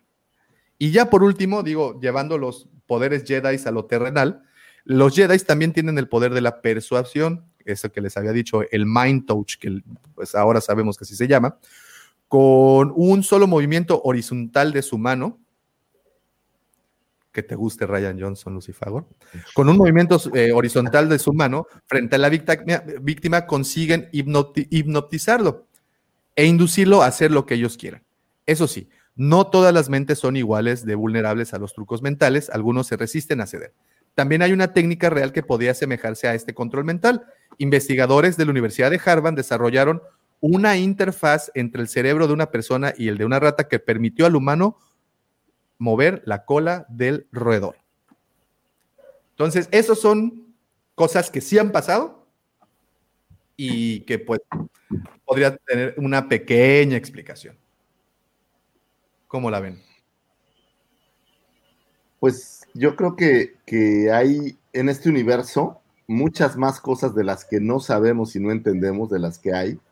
Eh, por ahí me gusta poner este ejemplo cuando tienes estas conversaciones de fantasmas o de cosas que, la gente no entiende. Yo no soy un creyente de estas cosas, pero mi respuesta suele ser así.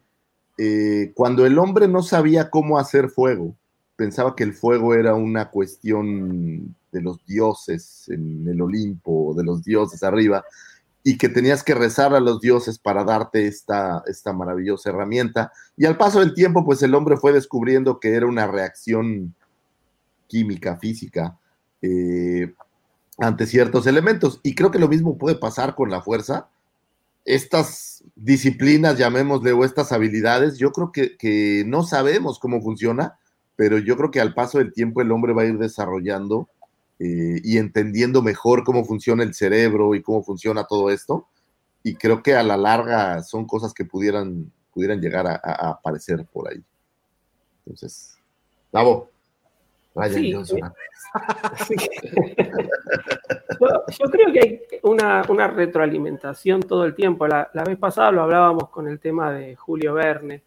Eh, la ciencia propone una cosa, eh, el arte la toma, hace su versión, el arte propone una cosa y la ciencia lo toma y trata de demostrarlo, ¿no? Entonces, eh, hay constantemente un- una retroalimentación y unas cosas influyen a las otras y eso es- hace que sigamos avanzando. Así que lo que hoy, como decía Lucifer, lo que hoy nos parece que por ahí es imposible, no sabemos dentro de cuántos años este, sí se va a lograr. ¿Eh? Eh, La vez pasada lo hablábamos de Julio Verne, viajar a la luna cuando se escribió la novela era un hecho imposible de, de creer. Y, y hoy es algo, bueno, eh, vimos cómo la, llegó la, la- la- la nave este, a Marte, digamos, ¿no? Este, sí, sí, sí. Ay, no me acordaba, estoy viejo, no, se me van los nombres, pero es decir, estamos viendo justamente, no es una, una misión tripulada, no es por ahí, pero estamos, hemos, pasado la- las fronteras de nuestro planeta, ¿no? Este, y, y cosas que antes parecían imposibles hoy se pueden lograr. Y bueno, lo mismo va a pasar con el campo metafísico, este, lo mismo pasa con esto que hablamos de los poderes de la fuerza. No digo que el día de mañana podamos tirar este, rayos con las manos, ¿no? Pero eh, el caso de las anguilas eléctricas es un caso muy, este, muy palpable de que hay ciertos seres vivos que utilizan o han, o han evolucionado para, para su, autodefensa para, o para su alimentación y utilizan este, cosas que nosotros no conocemos o no sabemos para su beneficio. Así que bueno, este, todas las investigaciones que se hagan en esos campos van a ir haciendo que avancemos. Fíjate. De acuerdísimo con eso, ¿no? Es, es, es interesante porque ahorita lo vemos como algo muy fantástico, pero en 50 años, quién sabe, güey, a lo mejor, digo, físicamente ya, ya se ha visto que se puede, el, el ejemplo de las angilas es perfecto.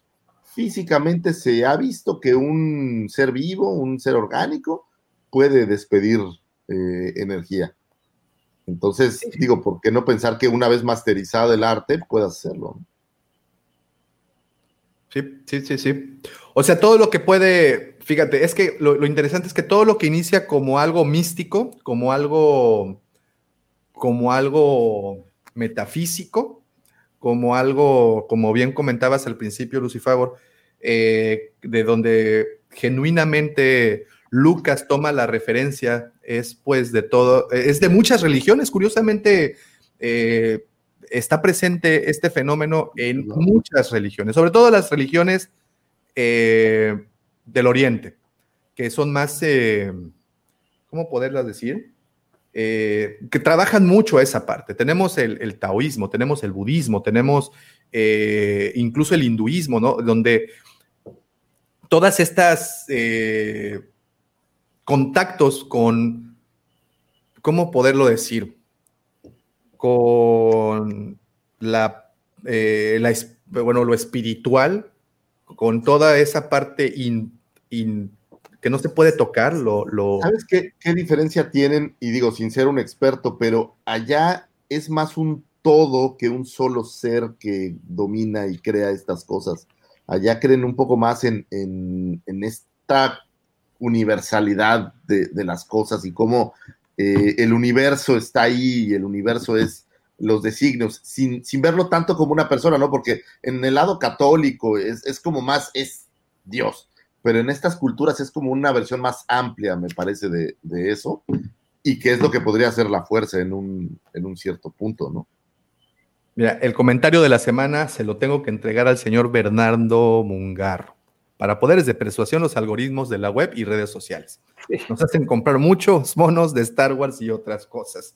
Sí, bravo. Sí, sí, sí. sí Realmente, eh, el verdadero Jedi aquí es Max Zuckerberg, entonces, ¿para qué, para qué le hacemos al, al cuento? Eh, bueno, entonces, este, tenemos que Lucas se basa para sacar este concepto en religiones, eh, la mayoría orientales, estamos hablando de, religiones como, la, como budismo, como una vez más el taoísmo y todo esto, que están muy en contacto con esa, con esa, es, es, es, con ese estrato de la espiritualidad.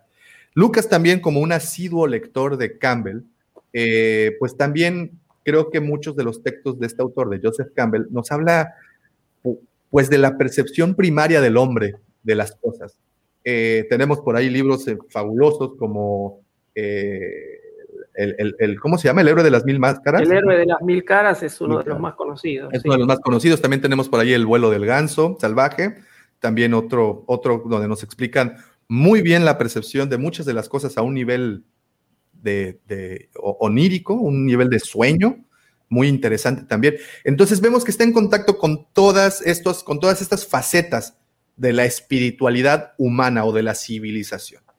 Entonces Lucas, con todo esto, lo que logró, y no sé si fue adrede o pues fue un, hizo un Homero, como dicen, eh, no sé si lo hizo adrede o no, pero lo que logró fue que todo lo que nos mostraba, a pesar de que era del espacio, a pesar de que hablaba de un futuro o de un pasado espacial, logró que se nos hiciera muy familiar todo y, que fuera así como algo, como algo de nuestro día a día. Y, y la fuerza, pues bueno, nosotros sí la, la, la, comprendimos de inmediato, ¿no? Que fue lo que logró usando precisamente todos estos elementos de lo que ya existía. Fíjate que me encontré un dato, digo, y esto ya nada más como para cerrar con Lucas. Eh, él tomó eh, de un cuate que se llama Roman Croitor, que es un cineasta eh, canadiense por ahí de los años 60, y en una de sus cintas él decía, lo voy a decir en inglés y de ahorita lo traducimos, Many people feel that in the contemplation of nature and in communication with other living beings, they become aware of some kind of force or something behind the apparent mask which we see in front of us. Es decir, habla de que eh, mu mucha gente siente este, esta fuerza que está ahí eh, a la hora de comunicarse o de sentir a las otras seres que están ahí.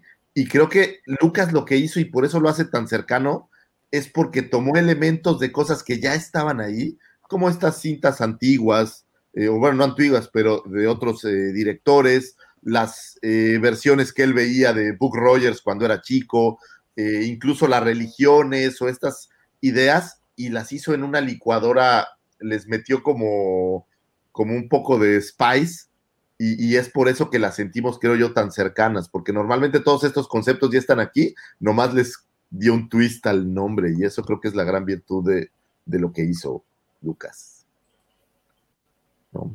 Sí, sí, sí.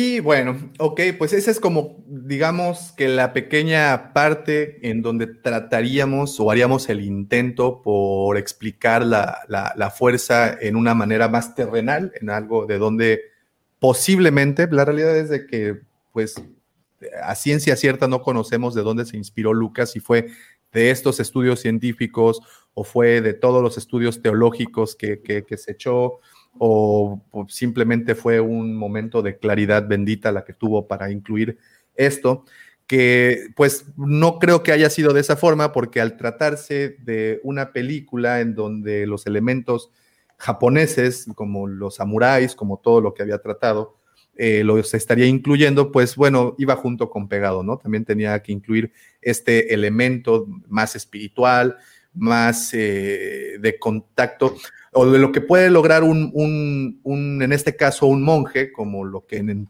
teoría en el primero, en la primera de sus películas nos mostraba que era Obi-Wan, que era este, eh, ¿cómo se le llama? Este ermitaño que pues estuvo no sé cuántos años meditando y pues lo que logró fue ese, ese, ese contacto, ¿no? Eh, lo logró muy bien y creo que nos entregó un concepto, o, o yo creo que lo, interesante es que sintetizó un concepto de todos estos principios científicos y teológicos y lo que hizo fue como que, que cohesionar todo y crear el concepto de la fuerza y ahora para nosotros es mucho más sencillo explicar muchos fenómenos con decir qué es la fuerza. Incluirlo en nuestra... Señora Caitlin Kennedy, si nos está viendo, continúe con lo que está haciendo. Continúe con lo que está haciendo.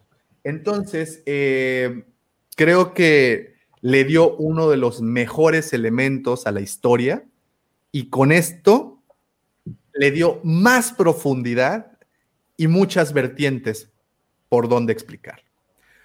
Ahora vámonos con las películas. Platicamos ahorita ya unos minutos del plano terrenal.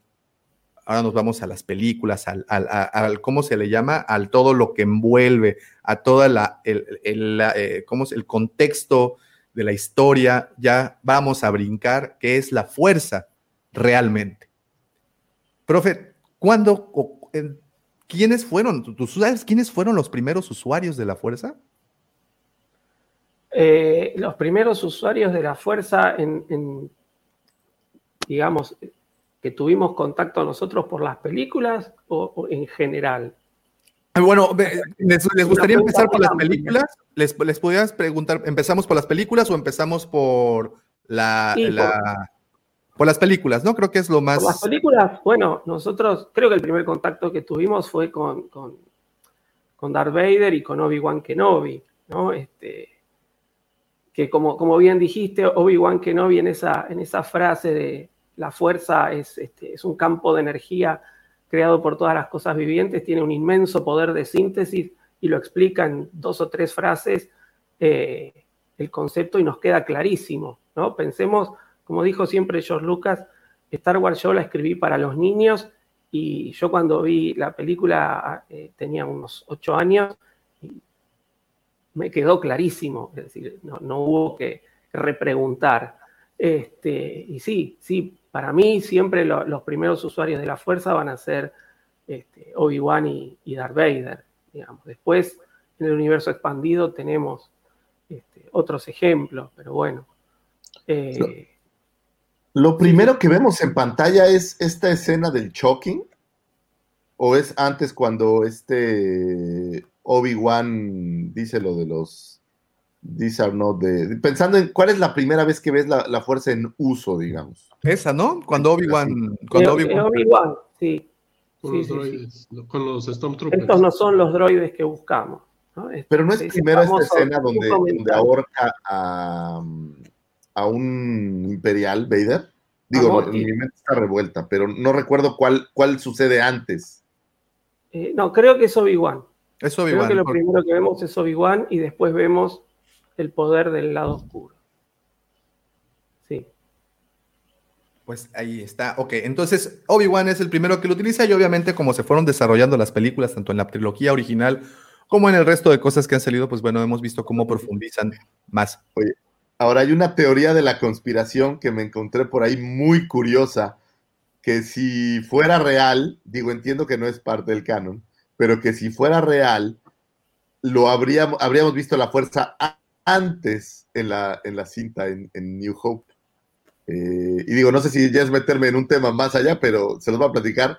Hay por ahí un, me parece que es un cómic en donde aparece Skippy. Skippy es un- una unidad eh, R5 que eh, teóricamente es sensitiva a la fuerza y que tiene pues un grado de, de conexión con ella. Esta unidad R5 eh, es, se deja capturar por eh, Yaguas y, un, y, en un, y va en un Sandcrawler y en un momento dado eh, es la unidad R5 que tratan de venderle a, a Luke, en teoría esta unidad R5 hace por medio de la fuerza que sea el que escogen, por eso va por el R5 primero, y una vez que se da cuenta que tiene como una especie de visión que si se lo llevan a él nada de la historia sucedería y el imperio ganaría, es en ese momento donde por medio de la fuerza hace que explote, eh, o bueno, que se vea que está descompuesta, y hace que Luke eh, y el tío se vayan por, por Artudito. Entonces, por ahí esa teoría, digo, me, me, encanta la idea de que, de que tengas un droide conectado con la fuerza y que un papel que, si tú no oyes esta historia de la conspiración, pues es totalmente irrelevante, pareciera. Imagínate que tuviera una relevancia total en, en la cinta, ¿no? Es, es, es, es una teoría que, que, me gusta bastante. Hubiera, hubiera convencido a Luke, nada más, así de entrada. Bueno. Luke. Pues, Ryan Johnson es el bueno. Ah, esa parte está en Legends, ¿no, Lucifer? Fíjate que yo me lo encontré, la verdad yo no lo había leído hasta ayer que anduve eh, escudriñando algunas cosas y me parece que es un cómic que anda por ahí perdido, no es del canon, eso sí es, sí es seguro, eh, entonces debe ser parte por ahí de Legends. Fíjate, aquí sí, nos... Está, aquí está nos... en, en, las recopilaciones de eh, las que son tipo historias de la cantina, historias del Palacio de Java, creo que la primera vez que aparece es en una de esas recopilaciones y después lo han tomado en un, en un cómic. Este, Ahora, pero bueno, perdón, ya que Lucifagor este, mencionó esto, en, en, ahora sí, en el canon, en, en, este que salió de A New Hope desde cierto punto de vista, sí. toman al Dianoga, el Dianoga que está en, la basura, este, también como un animal sensible a la fuerza y lo que tiene es este, la misión de hacer que Luke tenga como un nuevo nacimiento. Vieron que el Dianoga lo, lo, chupa a Luke y lo intenta ahogar y de repente lo suelta. En realidad fue para que Luke hiciera como un, este, un nacimiento místico.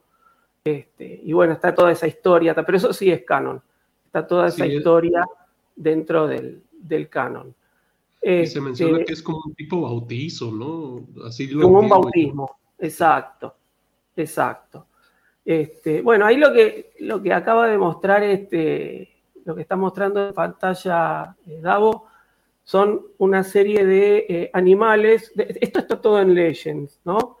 Este, son una serie de animales que utilizan la fuerza para su provecho. ¿sí? Los dos primeros que vemos aparecen por primera vez en la novela Heredero del Imperio.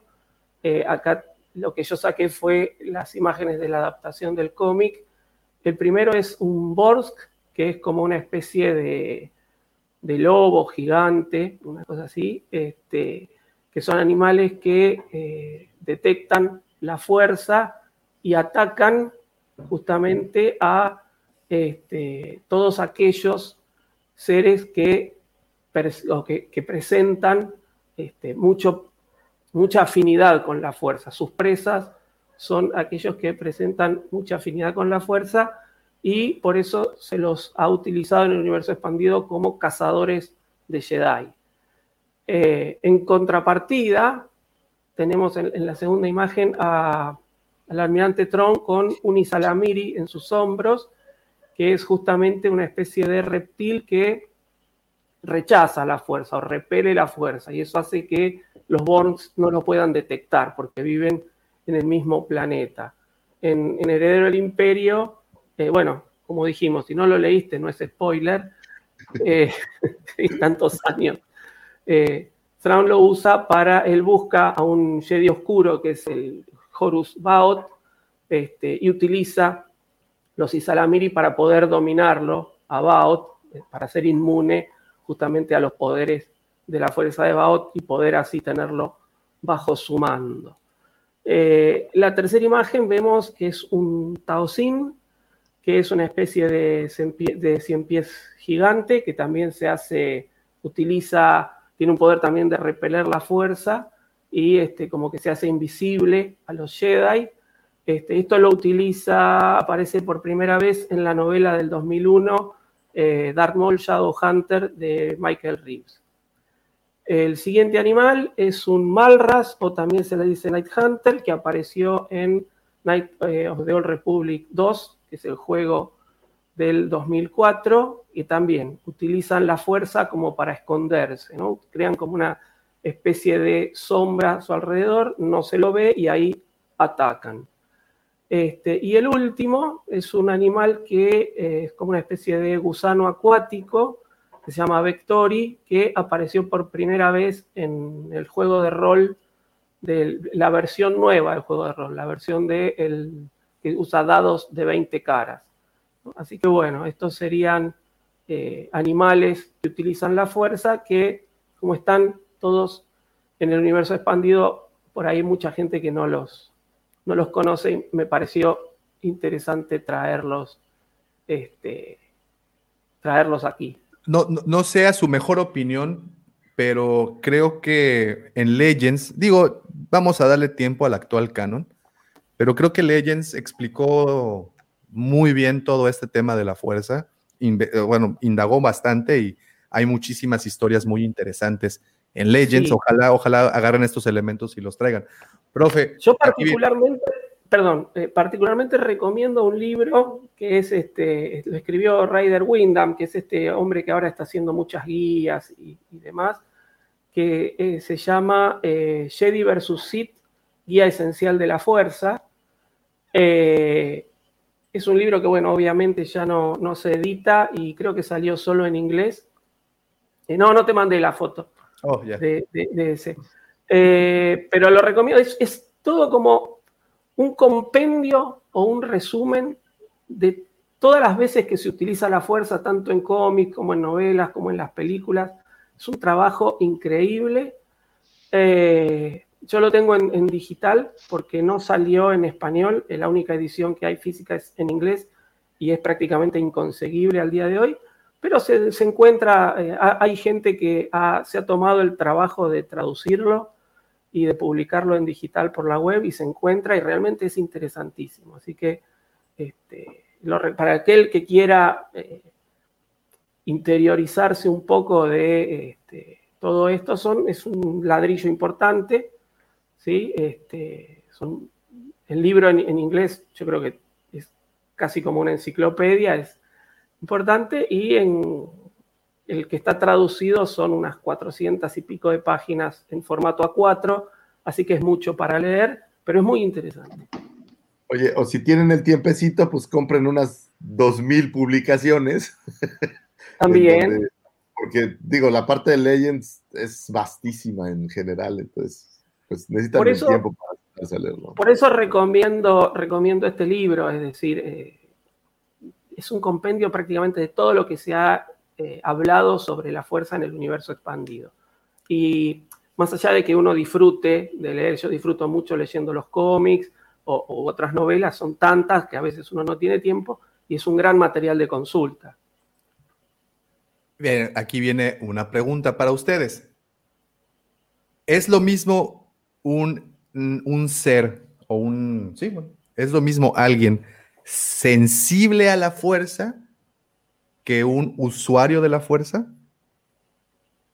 Mm, no, para mí no es lo mismo. ¿Recuerdas, Checo, que esta conversación la tuvimos en el grupo de la Legión?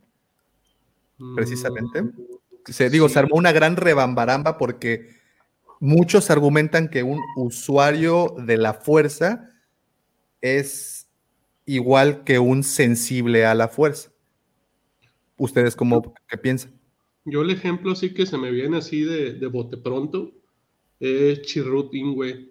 Yo siento que, tiene una sensibilidad a la fuerza, pero no la puedo utilizar. Pero aquí la pregunta es, ¿no se puede utilizar o, alguien como Chirru Pingüe o como el chiquillo del establo a final de la grandiosa película del episodio 8, eh, cuando jala la escobita? Ah, eh, la usa. Él ya era usuario de la fuerza. Pero entonces, ¿alguien sensible a la fuerza puede ser entrenado para ser usuario? O, cuando eres usuario de, e, es nato que te salga así como. Eh, Pero ¿qué, ¿qué, significa ser sensible, güey? Porque en teoría todos tenemos parte de la fuerza, güey. fíjate, fíjate. O sea, la fuerza que todos, todos, pueden sentirla. Esto significa ser sensible. Esto precisamente. Bueno, a mi parecer, estas personas, estos seres que nos mencionó el profe son sensibles, más no usuarios. No, si la usan, güey, claro que sí. Cuando tú usas la, fuerza para esconderte, estás usando la fuerza. Pero cuando por ejemplo, ajá, ajá. Digo, cuando usas la fuerza para rastrear a un Jedi, pues le estás usando, güey. O sea, sensible es un concepto de, sentir. Pero, estos la están usando para mi, Mi, pregunta sería, ok, estos son animales que inconscientemente la usan porque la usan como parte de su instinto, pero no la están usando como, un, o sea, la están usando como una parte de su, de, de, su biología, pero no porque la estén usando a un nivel como voluntario. No, bueno, pero los animales no tienen ese raciocinio en general para, para poder, eh, digo, aunque, aunque el otro está viendo un video curiosamente de cómo un pájaro utiliza una piedra para abrir un huevo, este, ellos no, no razonan igual que uno, e, pero al final creo que son usuarios de la fuerza. Si tú tienes un animal, digo, el ejemplo perfecto es eh, este que rastrea a los Jedis por medio de la fuerza, güey, está usando la fuerza para rastrearlos. ya sea que lo haga por instinto o ya sea que lo haga porque lo educaron para hacer eso, ¿no? Pero, pero es un usuario de la fuerza como tal. Y sentirla, pues yo creo que todo el mundo la siente, pues hasta dicen que el, que Finn la sentía, ¿no? Sí, sí, pero... a ver, eh, lo, que, lo que plantean algunos este, libros es como que sensibles a la fuerza somos todos. Y acá entra, ¿eh? gracias a las precuelas, el, tema de los midiclorianos. Es decir, aquellos que tienen mayor cantidad de midiclorianos son los que tienen mayor acceso a la fuerza, pero en realidad como que todos tenemos alguna pequeña cantidad de midiclorianos y somos sensibles. El juego de rol eh, lo define como para que se comprenda un poco más como la suerte. ¿no? El, me salió de suerte. Bueno, en realidad no fue la suerte, fue la fuerza que influyó y hizo que esto te saliera bien. Pero como vos no sos un usuario de la fuerza, no sos, eh, no podés manipular la fuerza, eh, pero si sos sensible, a veces pasa que tenés suerte y te ocurren cosas buenas. En cambio, el usuario de la fuerza y ya en mayor escala, los Jedi, los, este, porque hay distintos niveles de usuarios de la fuerza, eh, puede manipular la fuerza en cierta medida.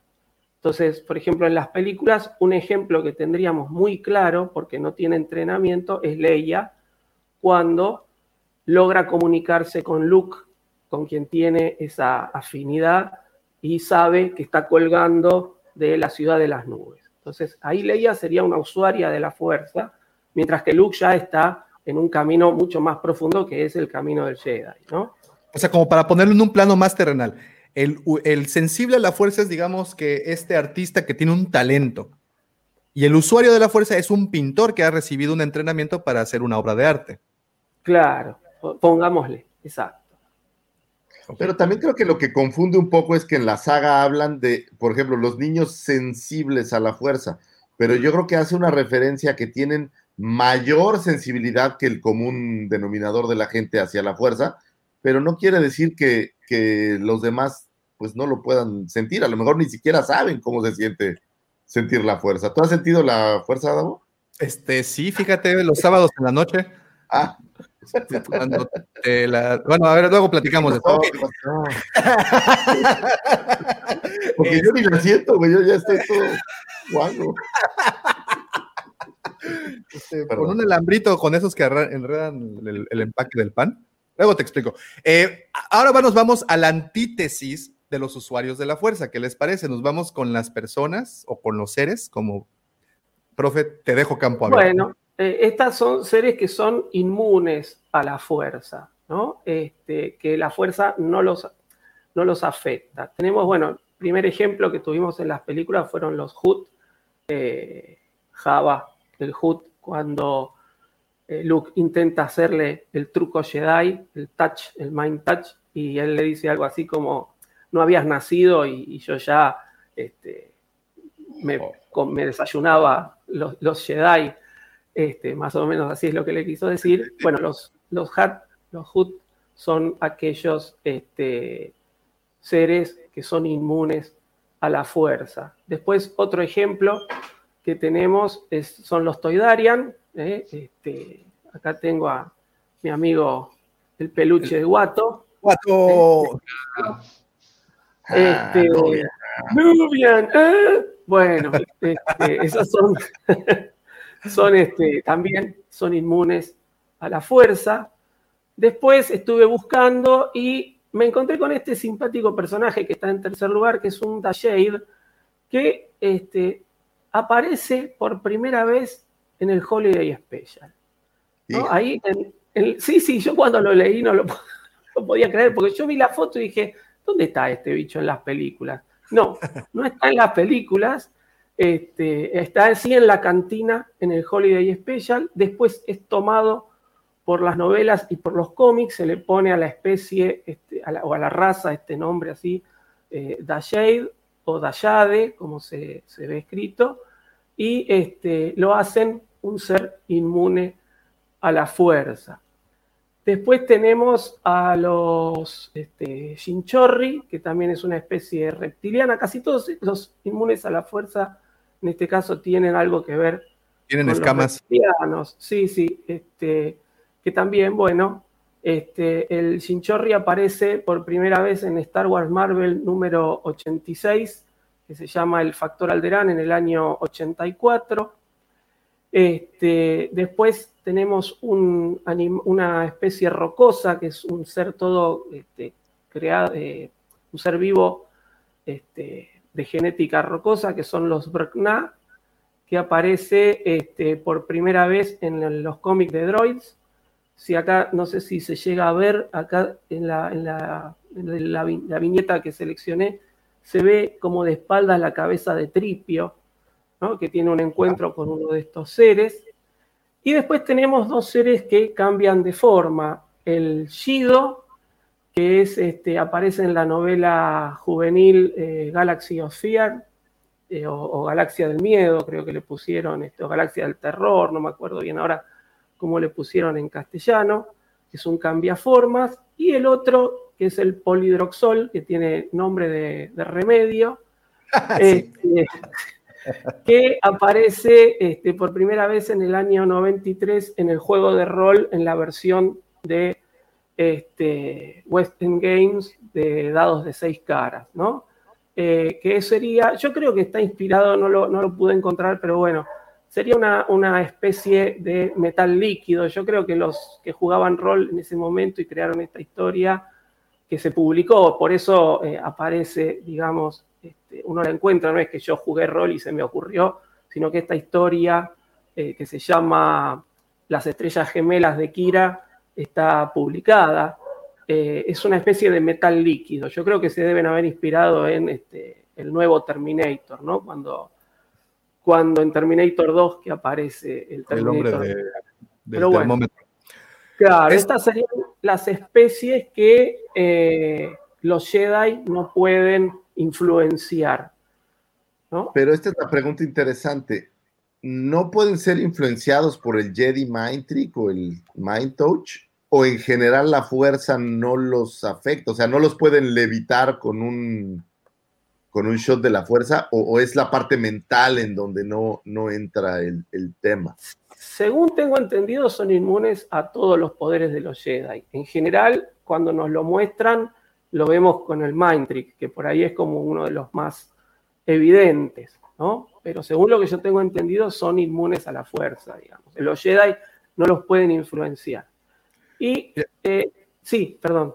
No, no, no, eh, iba, iba a hablar del Ginchorri, por ejemplo, que si no me equivoco, de las primeras menciones que tienen, o las menciones que, que donde yo lo vi, fue en Dark Plagueis, cuando están tratando de buscar a un, pues, a una buena especie para ser eh, aprendiz de Sith, y entrenan a un Ginchorri, pero pues simplemente por su poca afinidad con la fuerza y por su manera tan salvaje de, de ser, pues simplemente no pudieron con esa raza. Sí, yo, yo reforzando lo que preguntaba Lucifagor es, tanto Java como este, ah, se me fue el nombre, especifican que es es particularmente el tema mental. No sabía que todo lo demás tampoco les aplica. Porque Java lo dice, ¿no? Tus trucos mentales no funcionan. Y Wato dice, soy un, hasta lo dice, soy un Tondarian. Con, con, conmigo no funciona eso. Pues, o sea, pero, pero no sabía que a lo mejor los, de, los demás poderes de la fuerza tampoco les aplicaba. Sí, a ver, eh, yo la información la saco de, de guías, ¿no? Que tampoco hay, hay, veces que son como muy, este, muy, eh, no es que dice, son inmunes a tal cosa, tal cosa, tal cosa. Dice, son inmunes yeah. a la fuerza en general, por eso. Eh, los ejemplos que vimos con, con, Java y con Watto sí, obviamente, son con el, con el truco mental, pero se supone, por lo que dicen las guías, que deberían ser inmunes a otra cosa. Ahora, si viene el emperador y le tira un rayo, yo no sé si se, salvan o no se salvan. Ahí no, no lo podía especificar. Bueno, y acá estamos viendo esto, los dejé aparte, porque son como, a mí me gustaron, eh, porque son como los extremos opuestos, ¿no? Eh, por un lado tenemos a los, los Rakata, que son una raza anfibia que aparece eh, por primera vez en el juego Night of the Old Republic y después es tomado por los cómics del Amanecer de los Jedi y les dan todo como un trasfondo. Este, los Rakata son una raza muy tecnologizada que vienen este, de lo que se conoce como el Imperio Infinito y son eh, usuarios del lado oscuro. Los Rakata son la raza de, del cual después la humanidad va a tomar la tecnología del hiperespacio y va a tomar la tecnología para construir los sables de luz. Todo esto en, este, en los cómics, ¿no? Aparecen en los cómics de El Amanecer de los Jedi, que son unos 30.000 años antes de este, Una Nueva Esperanza. Eh, estos seres están tan tecnologizados, pueden eh, moverse por todo el espacio y eh, desarrollan un afán de conquista. ¿no? Entonces, este, esto, esto, estos seres tienen contacto con, este, con las razas de la galaxia que nosotros conocemos y se establece una guerra que dura muchísimos años este, hasta que logran ser vencidos y, eh, digamos, son, vencidos y se, termina lo que se conoce como el imperio infinito. Y esto, digamos, estaría en los comienzos de los Jedi. Mientras que del otro lado tenemos a los Yusambon, que aparecen, este, si no mal no recuerdo, en lo que sería la época de la nueva academia Jedi, con Luke intentando, Luke y sus sobrinos educándolos, intentando este, crear una nueva academia Jedi, eh, o sea que el imperio ya ha caído, sería la, la nueva república, eh, y son seres que directamente están afuera de la fuerza. ¿eh? Por una cuestión genética, esto sí no eh, pueden ser eh, influenciados eh, por ningún poder de la fuerza, genéticamente rechazan la fuerza, no la sienten la fuerza. Creo que de lo que es el universo expandido son los únicos seres que están este, excluidos por completo de la fuerza, no son seres que son inmunes porque tienen habilidades que este, evitan ser eh, influenciados por la fuerza, sino que directamente por una cuestión genética quedaron afuera de la fuerza, rechazan toda la tecnología y justamente tienen un afán de conquista para destruir la tecnología. Odian a los droides, por ejemplo, ¿no? Este, y eh, bueno, acá los podemos ver, son como una raza humanoide medio este, con forma de vampiro, ¿no? Una cosa así. Este, y aparecen por primera vez en eh, el cómic eh, Imperio Carmesí, que salió entre eh, 1998 y 1999. Eh, yo los, los, puse así aparte porque los vi como las dos caras de una moneda, ¿no? Uno en lo que todos conocemos como el comienzo de los Jedi y otro en lo que fue ya eh, como una especie de renacimiento de los Jedi, cuando Luke intenta eh, reconstruir toda esta orden. Son dos razas alienígenas, una muy tecnologizada, otra que odia la tecnología y que tienen un afán de conquista y de destrucción. ¿no? Este, y justamente lo vi así porque me gustó la idea de cómo los distintos autores que fueron este, pasando por el universo expandido eh, se van como tomando elementos eh, unos entre otros y sacan cosas de un videojuego y le dan un, trasfondo o resignifican un personaje y crean una raza nueva y le dan otro trasfondo y toda esa retroalimentación narrativa es lo que a mí más me gusta de todo este eh, universo expandido.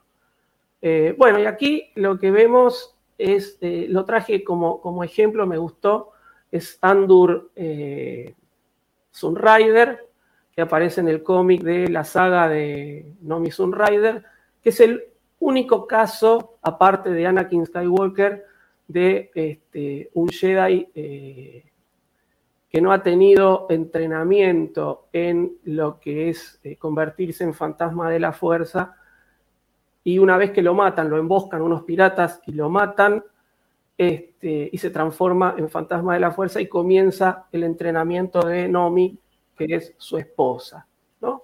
Este, y, es, eh, digamos, dentro del universo expandido, se planteó, creo que el otro día en, el programa de Hablando de Black Series alguien preguntó, este, Davo, por qué los Jedi, eh, o, cómo hacían los Jedi para convertirse en fantasmas o algo así, ahora no, no recuerdo bien la pregunta. Ah, sí, sí, sí, sí, y bueno, lo que plantea, digamos, el, universo de Star Wars es que los Jedi necesitan como un entrenamiento. Todos aquellos Jedi que han este, logrado convertirse en fantasmas son este, Jedi que han, tenido como un entrenamiento. Han tenido primero conciencia de que se podía trascender a la muerte. La, trascendencia de la muerte es algo que buscan eh, todos los usuarios de la fuerza, desde los Jedi hasta los Sith. Eh, pero los Jedi justamente lo ven como un eh, camino hacia eso, como un camino de autosacrificio y de amor. Yo ahora acá tengo para, para leer eh, un fragmento de la novela del episodio 3 que este, no sé por qué ha quedado fuera de las películas. Yo creo que hubiera sido muy bueno que esté en la película, hubiera aclarado muchas cosas, que Yoda tiene una conversación con el fantasma de Qui-Gon. Entonces, este, Yoda, Qui-Gon tiene contacto, digamos, con eh, esta trascendencia de la fuerza porque él encuentra como unos escritos de los Wills y ahí empieza él a hacer su camino y este, finalmente logra convertirse en lo que es eh, fantasma de la fuerza. Y en episodio 3 supuestamente tiene una conversación con Yoda para empezar a enseñarle este camino para que Yoda logre hacer lo mismo, y Yoda le da la misión también a Obi-Wan Kenobi, este, para que Obi-Wan Kenobi logre hacer lo mismo. ¿no? Entonces, este, el fantasma de Qui-Gon y Yoda en la novela eh, comienzan a hablar y dice, este, un misterio infinito la fuerza es. Yoda alzó la cabeza y clavó la mirada en la rueda de estrellas.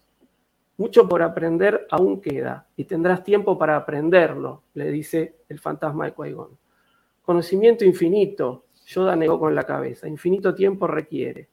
Y qui le dice, con mi ayuda podrás unirte a la fuerza, reteniendo tu conciencia, podrás unir tu luz a la de ella por siempre.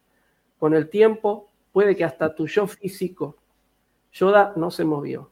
Vida eterna, el objetivo final de los Sith pero ellos nunca podrán alcanzarlo. Solo se consigue liberándose del yo, no exaltando el yo. Se consigue con la compasión, no con la avaricia. El amor es la respuesta a la oscuridad.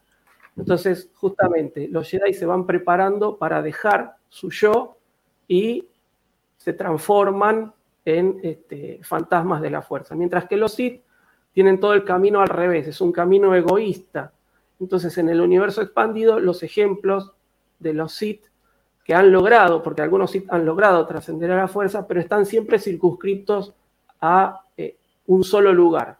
Entonces muchos de los fantasmas de los Sith solo pueden aparecer en sus templos, en, en el templo que le han erigido, o el caso extremo es Palpatine, que para poder manifestarse lo que necesita es de un clon.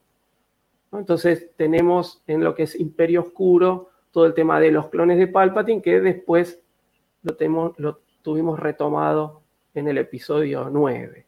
¿no? Así que bueno, eh, creo que con eso estaríamos ¿Tenemos algo respondiendo. más? Yo solo tengo un, un comentario eh, que me pareció muy importante hacer y es, me vuelvo a vestir de blanco y me vuelvo a casar con usted, profesor, es usted un genio.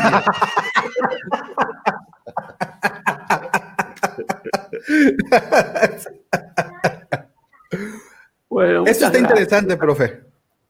Esto es interesante. Bueno, esto también. yo lo- Esto que lo- tenemos, Tenemos acá, vemos un- en la primera imagen un Toyor. Los Toyor también aparecen en los cómics del Amanecer de los Jedi, que son una especie de naves sensibles a la fuerza que este, tienen una forma romboidal, de prisma romboidal, que son las encargadas de llegar a los distintos planetas de la galaxia, eh, reclutar a todos aquellos seres de estos distintos planetas que son sensibles a las fuerzas y llevarlos a Titan para que comiencen su entrenamiento eh, Jedi. Eh, no tiene mucha explicación esto, habla un poco justamente de ese misticismo de la fuerza, nadie se sabe, no se sabe o no se explica quién las construyeron ni demás.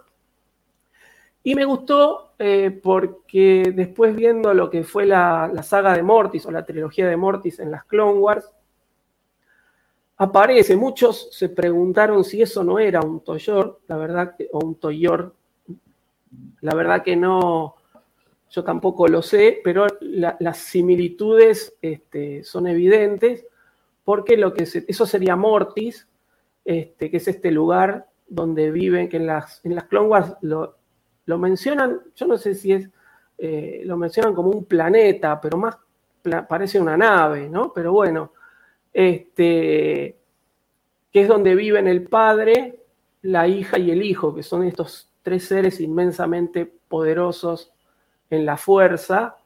Eh, y bueno, esto sí, no se los quiero spoilear, véanla si no la vieron. Temporada 3, eh, yo buscando información sobre esto también eh, recuperé, digamos, o recordé que sería temporada 3, capítulos 15, 16 y 17, que se pueden ver de manera independiente. Si no vieron las Clone Wars, búsquenla, los que tienen Disney Plus, y vean esos tres capítulos que la verdad que valen muchísimo la pena.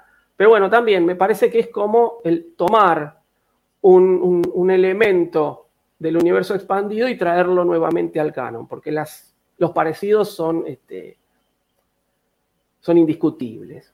Bueno, y esto a mí me, me gusta, siempre que puedo traigo a, o, rescato esta, es una trilogía de novelas que se llama la trilogía de Coruscant, o de Coruscant Night, de la trilogía de Noche de Coruscant, que aparece un droide sensible a la fuerza también, que es eh, I5 YQ, que es ese droide de protocolo que se ve ahí detrás del, personaje principal, este, que es un droide que tiene en su interior una botellita con un líquido extraído de una planta que se llama bota, y es un- una planta que si los Jedis este, consumen, eh, ven como potenciados eh, momentáneamente sus poderes. ¿no? Entonces, este droide lleva en su interior una botellita con ese líquido, eh, se ve que el tapón de la botellita no está muy, este, muy bien cerrado y un poco de ese líquido cae en su interior y a partir de ahí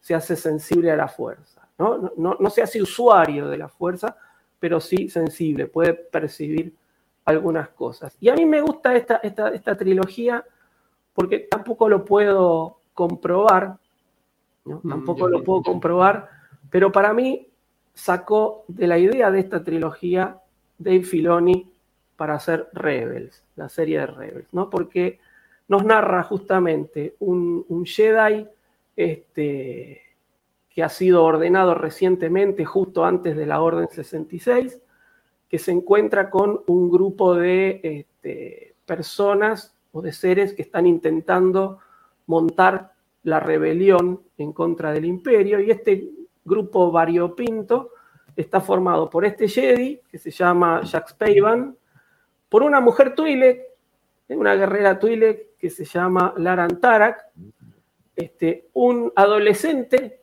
sensible a la fuerza ¿eh? y poderoso a la fuerza que no lo sabe, la utiliza de manera este, intuitiva, que se llama Kaijin Savaros, este droide, que no es un droide astromecánico, pero es un, droide de protocolo, y un extraterrestre, una raza alienígena que es Dendur, que es un, en este caso es un Zulustán. ¿no? Entonces, es un grupo de personas que están como iniciando esta rebelión y le van pasando distintas cosas a lo largo de la novela. Después también aparece un oficial imperial que se, que se pasa de bando, este, así que este, yo no lo puedo, este, y salieron en el 2008 estas novelas, ¿no? También es de Michael Reeves, que ya lo mencioné antes con la novela de Darth Maul. Eh, no lo, lo, busqué, les juro que busqué entrevistas a Filoni, busqué de todo y en ningún momento ni le preguntaron si se inspiró en estas novelas, pero las similitudes, como digo, son este, indiscutibles y eh, yo creo que sí. Yo creo que sí. No lo puedo comprobar. Pero si yo lo tuviera a Filoni adelante y me dijera, ¿le puedes hacer una sola pregunta? Yo le preguntaría esto. Nos estás tumbando. ¿A poco no les recuerda? Mira cómo caen los grandes.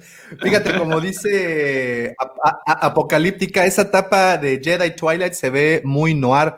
Y, es justo lo que te iba a decir. ¿Sabes a qué se me figuró? Así como me, trajo a la mente este Blade Runner. Sí, en realidad. ¿No se les figura? Eh, sí, yo, bueno, justamente. Lo que, lo que intentó Michael Reeves en esta primera novela fue combinar el género noir con Star Wars.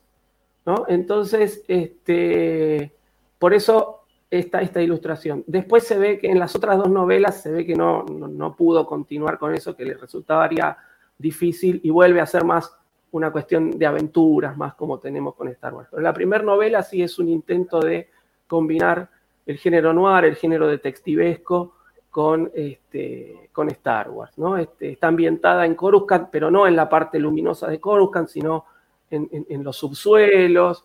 Este, es muy interesante, yo la, la recomiendo no son, este, no las podemos comparar con las grandes novelas de Star Wars realmente, este, pero son las tres muy entretenidas y muy, muy interesantes. Así que bueno, y además tiene este, este aliciente, ¿no? esta, esta similitud con este, la creación de Rebels, que a mí eh, justamente esa retroalimentación siempre me atrae. Así que bueno. Pues ahí está, súper recomendación del profe eh, Jedi Twilight, publicada en el 2008, ¿verdad, pro? Entre el 2008 y el 2009. ¿2008? Son tres novelas que salieron este, hacia fines del 2008 y durante todo el 2009. Pues esa, ahí está, además de que es parte del tema, una súper recomendación. Ya me, la vendiste, profe, yo creo que sí la, la, voy, a, la voy a terminar leyendo porque sí quiero, quiero, quiero saber un poquito más de eso. Y bueno, nada más eh, para pasar, y antes de pasar a la nueva percepción de la fuerza, y le digo nueva simplemente porque pues decidieron ya incluir la palabra legends y canon, este, antes de pasar al canon, eh, ¿qué pasa con los wheels? Estaría interesante ahondar un poquito en el tema de los wheels. ¿Cómo la ven?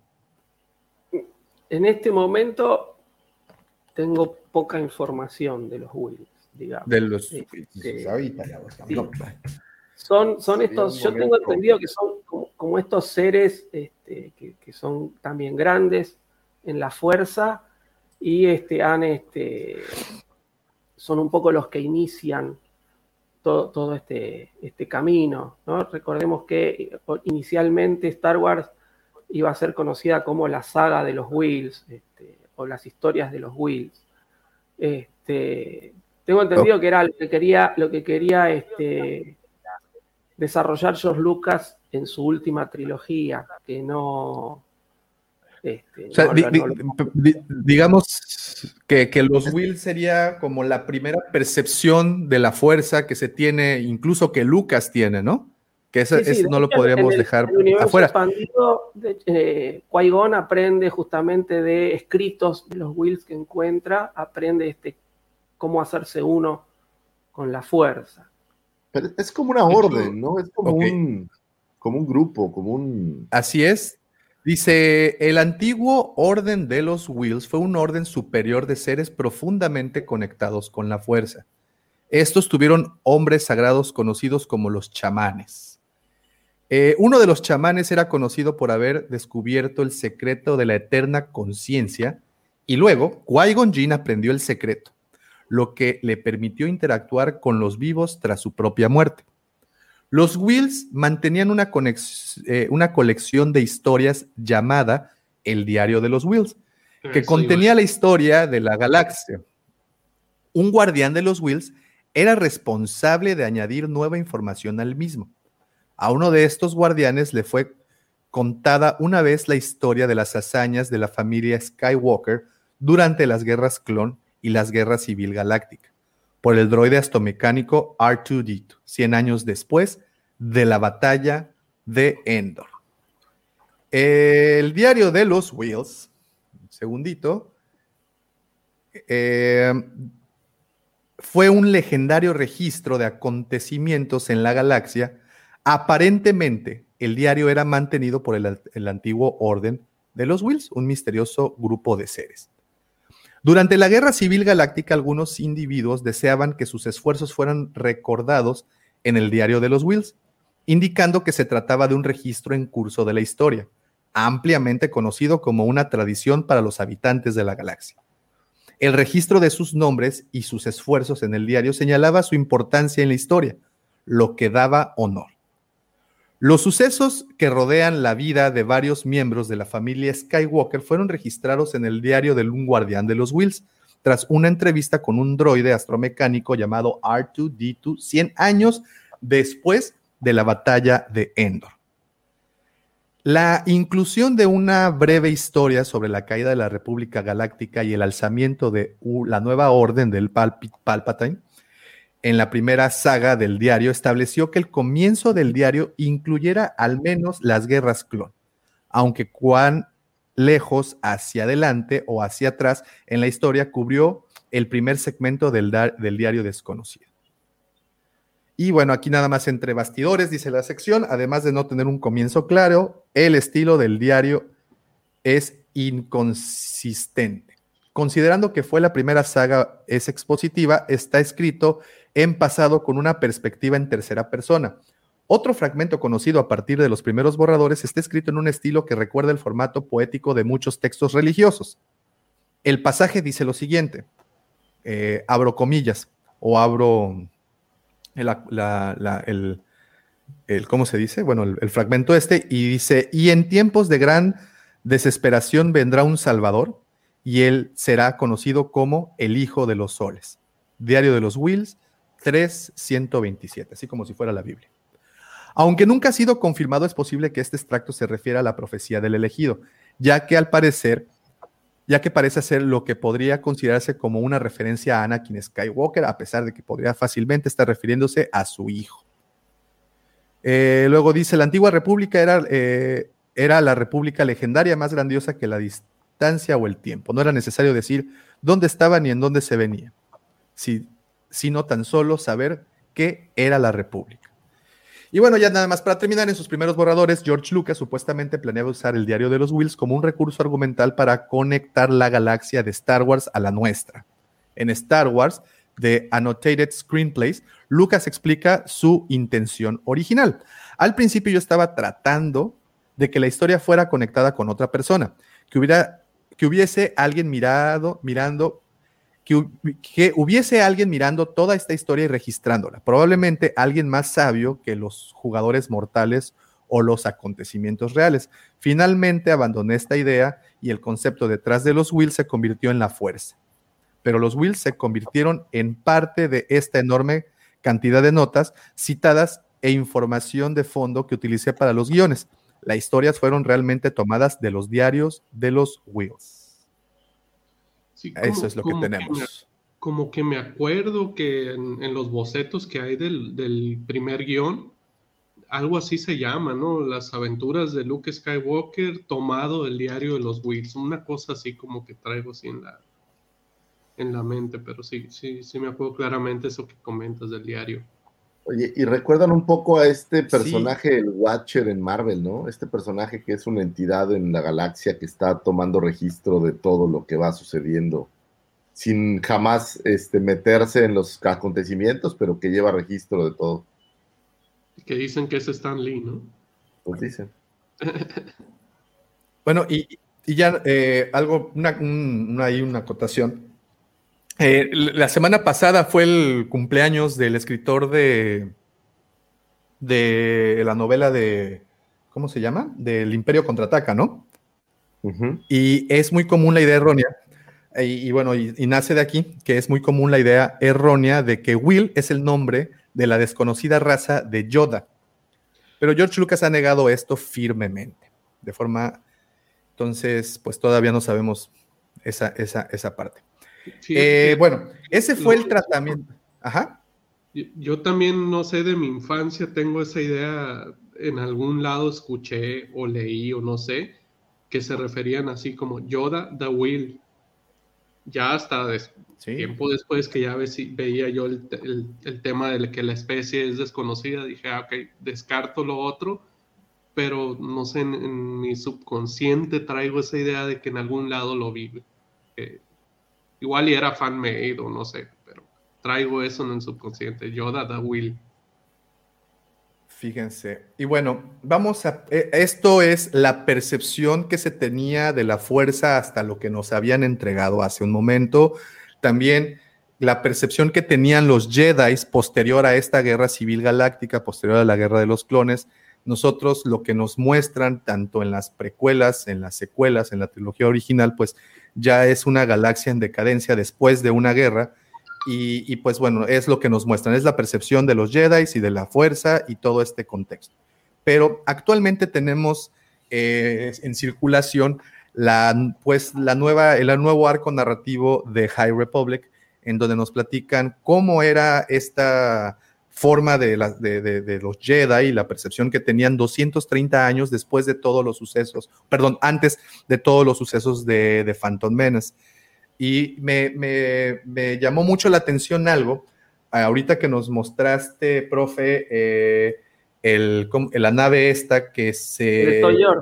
Eh, así es, el, que es sensible a, a, a, la fuerza, que es la que tenemos actualmente en pantalla. Eh, en, las nuevo, en la nueva...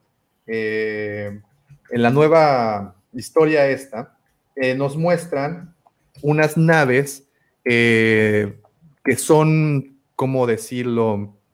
Eh, de cierta manera, eh, déjense las encuentro. Eh, son controladas por, aquí están, ya los vi, eh, que son controladas, que son naves bastante, este, ¿cómo decirlo? Eh, austeras, que son bastante pues que no tienen como que tantas, tanta tecnología a bordo, que ahí están, son estas. Estos son los vectors. Estas naves son las que utilizaban los Jedi en ese momento, eran como los, pues los, este, los Starfighters de los Jedi que vimos en Clone Wars. Bueno, estos son las naves que tenían 230 años antes. Para las personas que nos están escuchando, eh, tenemos, eh, estamos mostrando en pantalla, pues el concepto o los bosquejos que nos han mostrado de los Vectors, estas naves que tripulan los Jedi, que están diseñadas para dos, para el maestro y para su Padawan. Y como nos las describen, es que estas naves funcionan por la fuerza, que no tienen ningún implemento más que la mera nave, un par de eh, blasters, pero que de ahí en fuera no tienen sistema de navegación, no tienen ningún implemento tecnológico debido a que es el piloto con su eh, poder de la fuerza quien navegaba esta nave. Y si brincamos a la trilogía original, si brincamos incluso a Clone Wars y bueno, en todos los ejemplos, ¿cuántas veces piloteando Anakin no le dijo a Ahsoka, deja que la fuerza te guíe? No necesitas ningún sistema de navegación, deja que te guíe la fuerza. Bueno, la destrucción de la estrella de la muerte es el ejemplo, ¿no? Luke, Luke, let the force.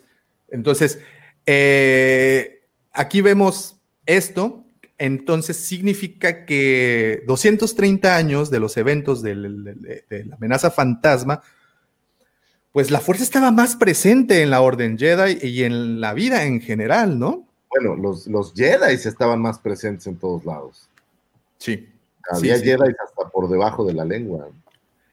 Y algo que me está gustando mucho de esta novela es que están explicando muchas cosas que dábamos por sentadas, como por ejemplo, y una muy en particular, la cual quiero abrir un, una pequeña línea de sospecha. Eh, en esta novela nos narran cómo un par de eh, Jedi, bueno, en este caso un maestro y su aprendiz, eh, Loden Greatstorm, creo que se llama el personaje, un, un Jedi, un maestro Jedi que es un Twi'lek y su aprendiz, saltan de una de estas naves que les estoy mostrando, saltan al piso. El famoso Force Jump o brinco de la fuerza, que tantas veces vimos realizar, al menos en las precuelas, vimos realizar en la primera película, si no me equivoco, en la amenaza fantasma, cuando Obi-Wan y Qui-Gon brincan desde el hangar y vemos que pues caen desde muy alto, ¿no? Anakin lo hizo también en algún momento y bueno, lo hemos, lo hemos visto. Eso se le llama el Force Jump o el salto de la fuerza, algo que entrenaban los Jedi, era parte de su entrenamiento. Y en el libro textual dicen cómo eh, pueden caer de edificios muy altos, como los que hay en Coruscant, y caer bien. Y aquí abro mi línea de sospecha. Mace Windu. Ya, eso es todo lo que voy a decir. Pues es que, es que, pues puede, ¿no? Pudo haber detenido su caída. O sea, No lo ¿estás sé. diciendo que tal vez está vivo?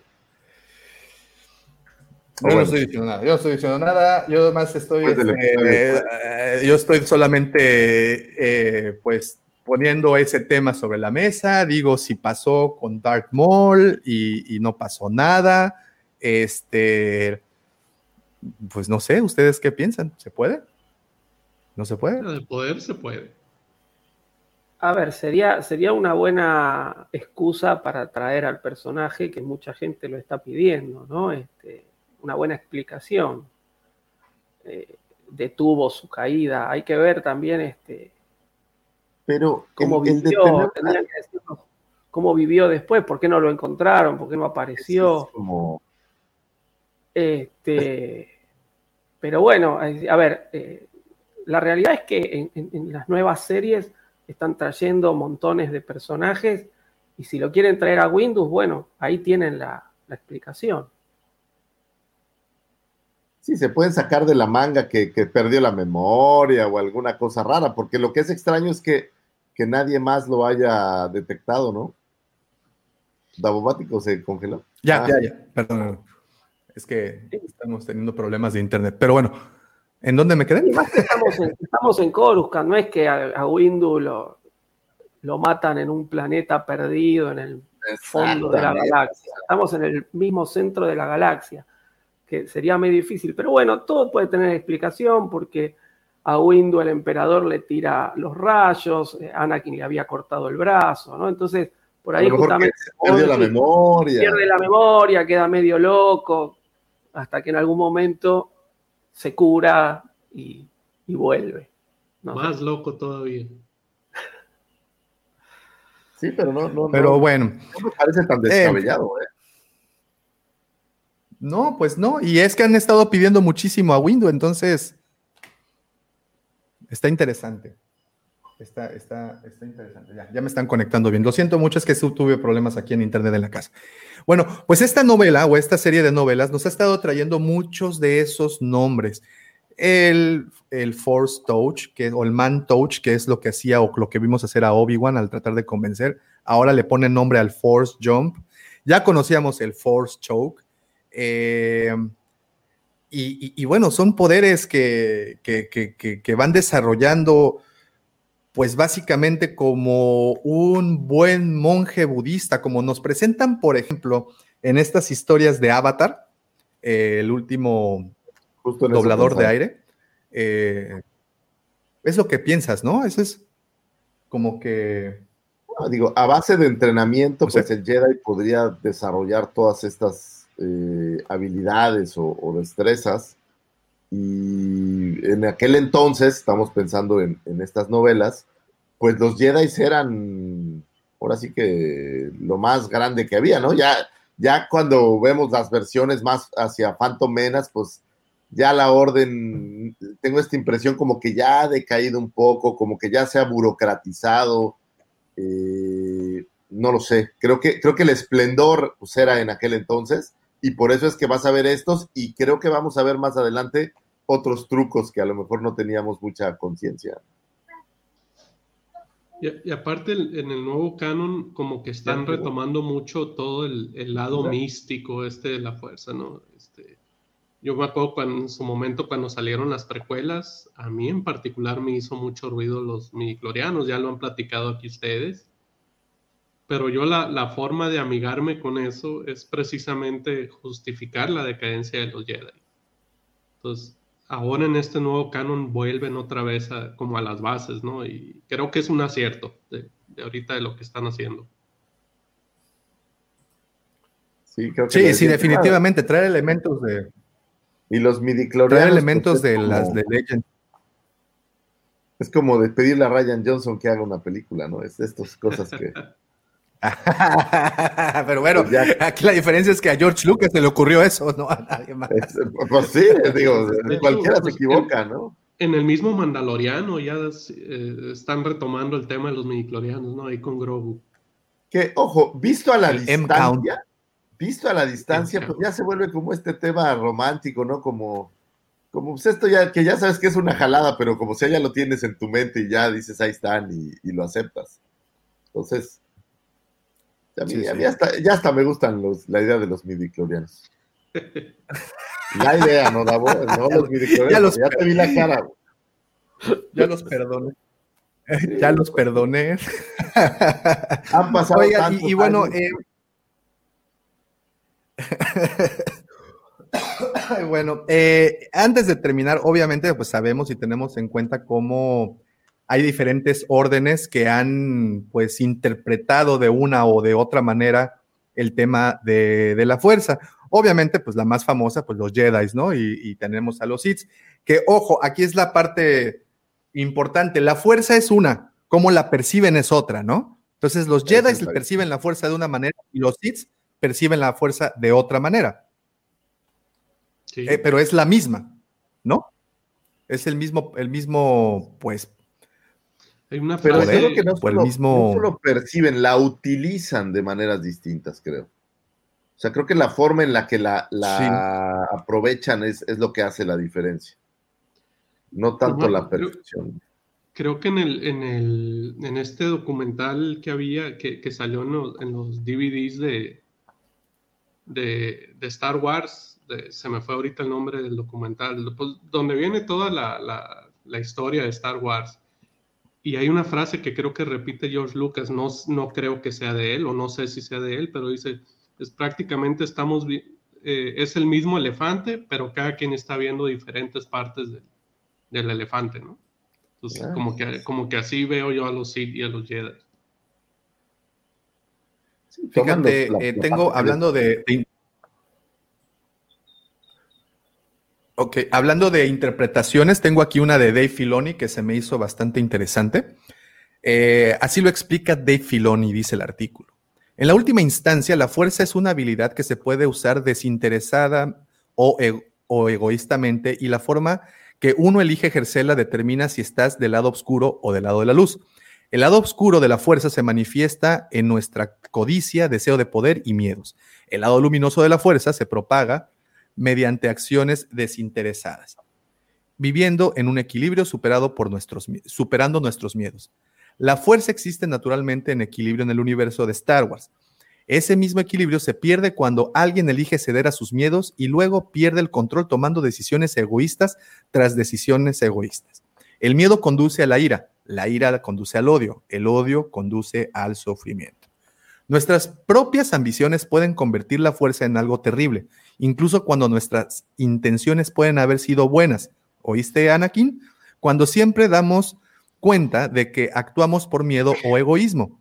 En los tres primeros episodios de Star Wars, Anakin cree que está tratando de salvar a su esposa. Tiene miedo de perderla. Él elige actuar a partir de sus miedos y trata de controlar la situación. Ese momento de elección, como actuamos y reaccionamos, es muy importante. La elección entre la oscuridad y la luz es a menudo sutil y no se limita a los Jedi y Sith. Todos luchan con el equilibrio entre la luz y la oscuridad. El mandaloriano tiene dos opciones, hacer su trabajo, encontrar al niño y entregarlo al imperio o tomar a este niño perdido y protegerlo, convertirse en su guardián. Es una decisión crítica y uno que impacta enormemente en la vida de ambos. Esa fue la, la, interpretación del señor Filoni. ¿Cómo ven? Dice. ¿Sigo ahí o ya me volví a congelar? No, no, no, ahí seguimos. Yo traigo. Ah, eh, traigo como referencia también el, el, libro este de las leyendas de Luke Skywalker. Este, una de las leyendas que se llama Pescando en el Diluvio este, bueno, por ahí como que tenemos el, dato de que una vez que, se derrocó al imperio, etcétera, Luke, antes de empezar a enseñar, pues se fue así por diferentes partes de la galaxia a, él seguir investigando y recompilando información acerca de tanto de la Orden Jedi como de la Fuerza en sí, ¿no? Entonces, en este libro hay una, la verdad es que el libro en general no está tan bueno, pero esa leyenda en particular que se llama Pescando en el Diluvio, eh, está muy bueno. Menciona que visita un planeta que se llama Lewil, que la traducción en no sé qué idioma quiere decir diluvio. Y él se encuentra con, con humanos ahí y al parecer estos humanos tienen millones de años en ese planeta y eran usuarios de la fuerza. Pero ellos mismos se autodesterraron para proteger en sí el, el tema de la fuerza, ¿no? Incluso no le llaman la fuerza, le llaman la marea. Pero hay ahí un cierto intercambio entre Luke y una de estas personas en donde encuentras muchas similitudes, ¿no? Entonces, eh, ahí sí, también si, si quieren leer esa, esa leyenda, también está muy buena. ¿Cómo lo encuentras? ¿Cómo dices que lo encuentras? Bueno, el, el, libro tal cual es el de las leyendas de Luke Skywalker. Sí, tal cual. Oh, ok, ya. Ajá, ajá, okay. Y es como la tercera leyenda, algo así, pescando en el diluvio. Está la imagen, de hecho vemos a Luke, no sé si se les hace familiar eso de estar con un arpón. Sí, claro. Oh, es una referencia ya al episodio 8, ¿no? Donde sale pescando ahí en, en entonces parte de eso viene de, este libro, ¿no? Y pues bueno, a mí se me hizo muy, muy interesante ahí lo que mencionan este, sobre todo eso, que, que estos humanos, para ellos el usar la fuerza era corromperla. Entonces, a causa de esto, ellos se van lejos y, como que protegen esos secretos de la fuerza. Luke trata de acceder a ellos y lo ponen a, lo someten a unas pruebas, ¿no? Entonces, eh, está, está, muy interesante y si, si lo quieren leer. Eh, yo nada más traigo aquí el extracto de, de la marea tal cual como, como lo mencionan, ahorita se los leo. Tiene un intercambio Luke con uno de estos habitantes, donde Luke empieza a explicar qué son los Jedi y qué es la fuerza, ¿no? Entonces dice Luke, le preguntan a Luke, ¿cómo es la fuerza? Y Luke contesta, pues la definición que todos conocemos de Obi-Wan, ¿no? Es un campo de energía creado por todos los seres vivos, nos rodea, se introduce en nosotros y mantiene a la galaxia, a la galaxia unida. Y Aya le contesta, ah, mira, suena como la marea. La marea es una red que conecta todo, desde la estrella más brillante del cielo hasta el camarón más pequeño en el fondo del mar. Su flujo y su reflujo son el aliento de todo el universo y su ascenso y caída son el corazón de la vida misma, ¿no? Entonces, estas personas a la fuerza le llaman la marea y el flujo y reflujo se pudiera decir que son el lado oscuro y el lado luminoso de la fuerza, ¿no? Entonces, toda esta explicación te la ponen ahí en el libro y está muy interesante.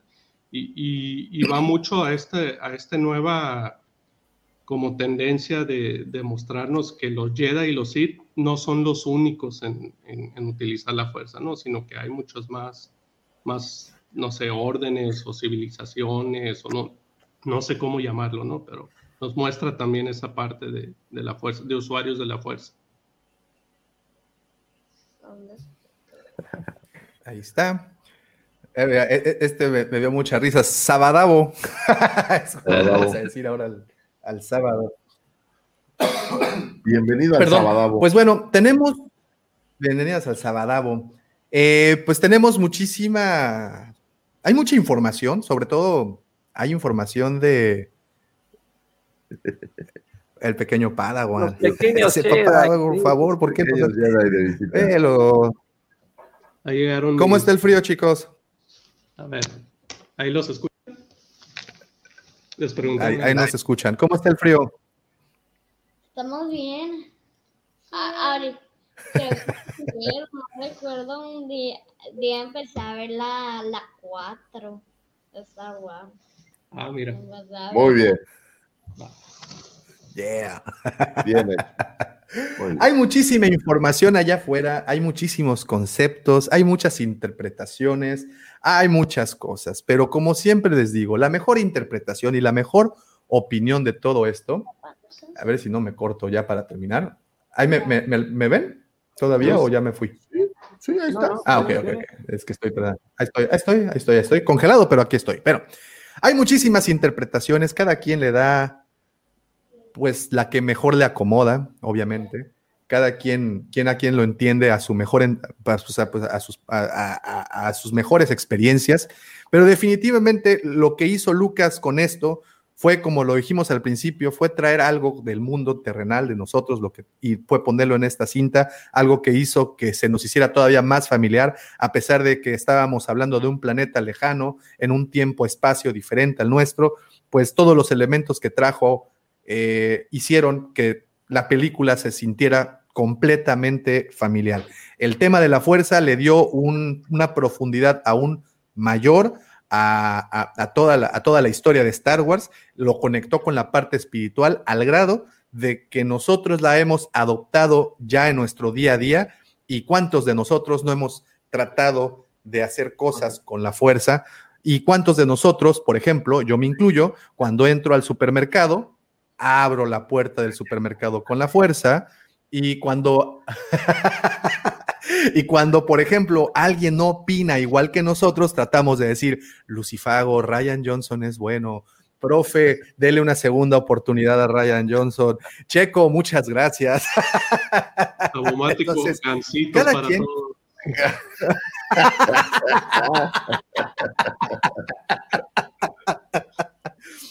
Recuerden, recuerden que tenemos que, eh, pues nos ayuda a no sentir tan salada la vida. Entonces, eh, cada quien tiene una interpretación propia, lo cual es admirable. Cada quien ha adoptado esta, este concepto como propio. Hemos tenido, eh, pues, un sinfín de interpretaciones, pero de nueva cuenta se los digo, amigos, la mejor interpretación es la de ustedes como quieras entenderlo, es como mejor lo es. No te trates de convencer con algo que no te convence. Si tú ya sabes y tienes un concepto ya eh, arraigado en ti, quédate con ese, porque al final la fuerza es inexplicable. Por más que queremos explicarla, por más que estemos aquí desde hace dos horas tratando de hacer esto, la realidad es de que es algo místico, es algo increíble y es algo que le trajo mucha más carnita a esta historia tan bonita que es Star Wars. Entonces, muchas, muchas gracias, señor Lucas. Ahora, muchas gracias, pero señor. faltó un, un dato.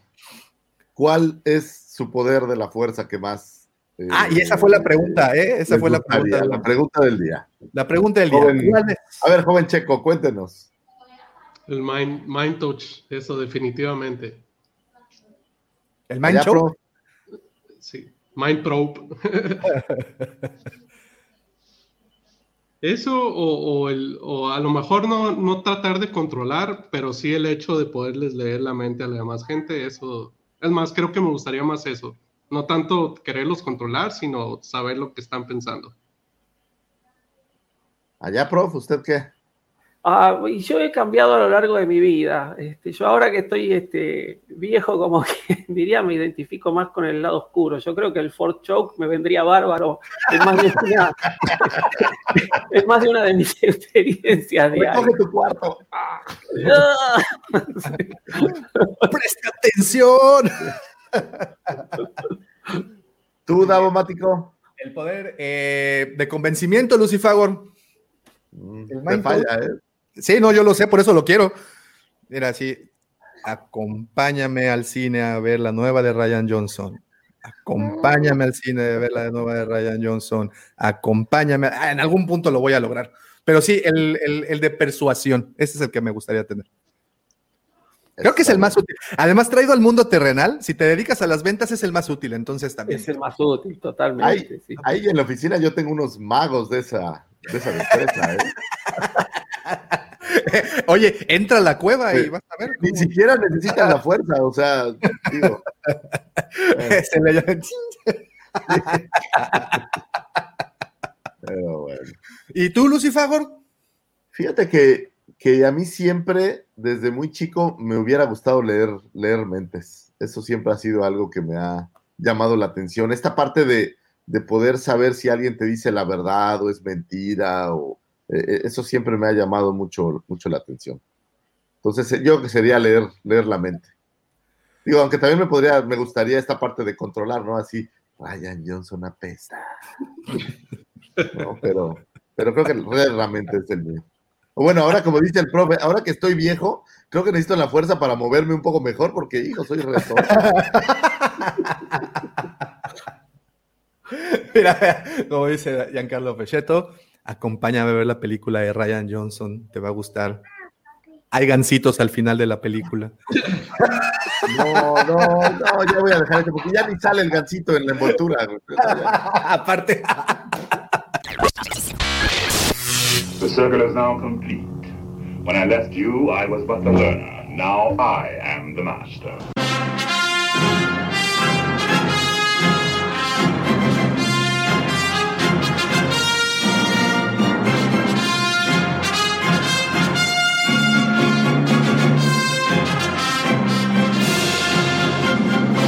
En fin, señores, como siempre les digo, muchísimas, muchísimas gracias. Gracias a todos los que estuvieron conectados desde muy tempranito por la mañana comentando, obviamente haciendo más nutrido el contenido de este pequeño y humilde programa que hacemos con tanto gusto para ustedes. Muchísimas gracias a todos los que estuvieron conectados. Muchas gracias a todos los que eh, descargaron o en su defecto le pusieron play a este episodio. Como saben, este estos eh, episodios se liberan todos los días lunes por Spotify, Evox, Google Podcast, Apple Podcast, iHeartRadio y básicamente todos los.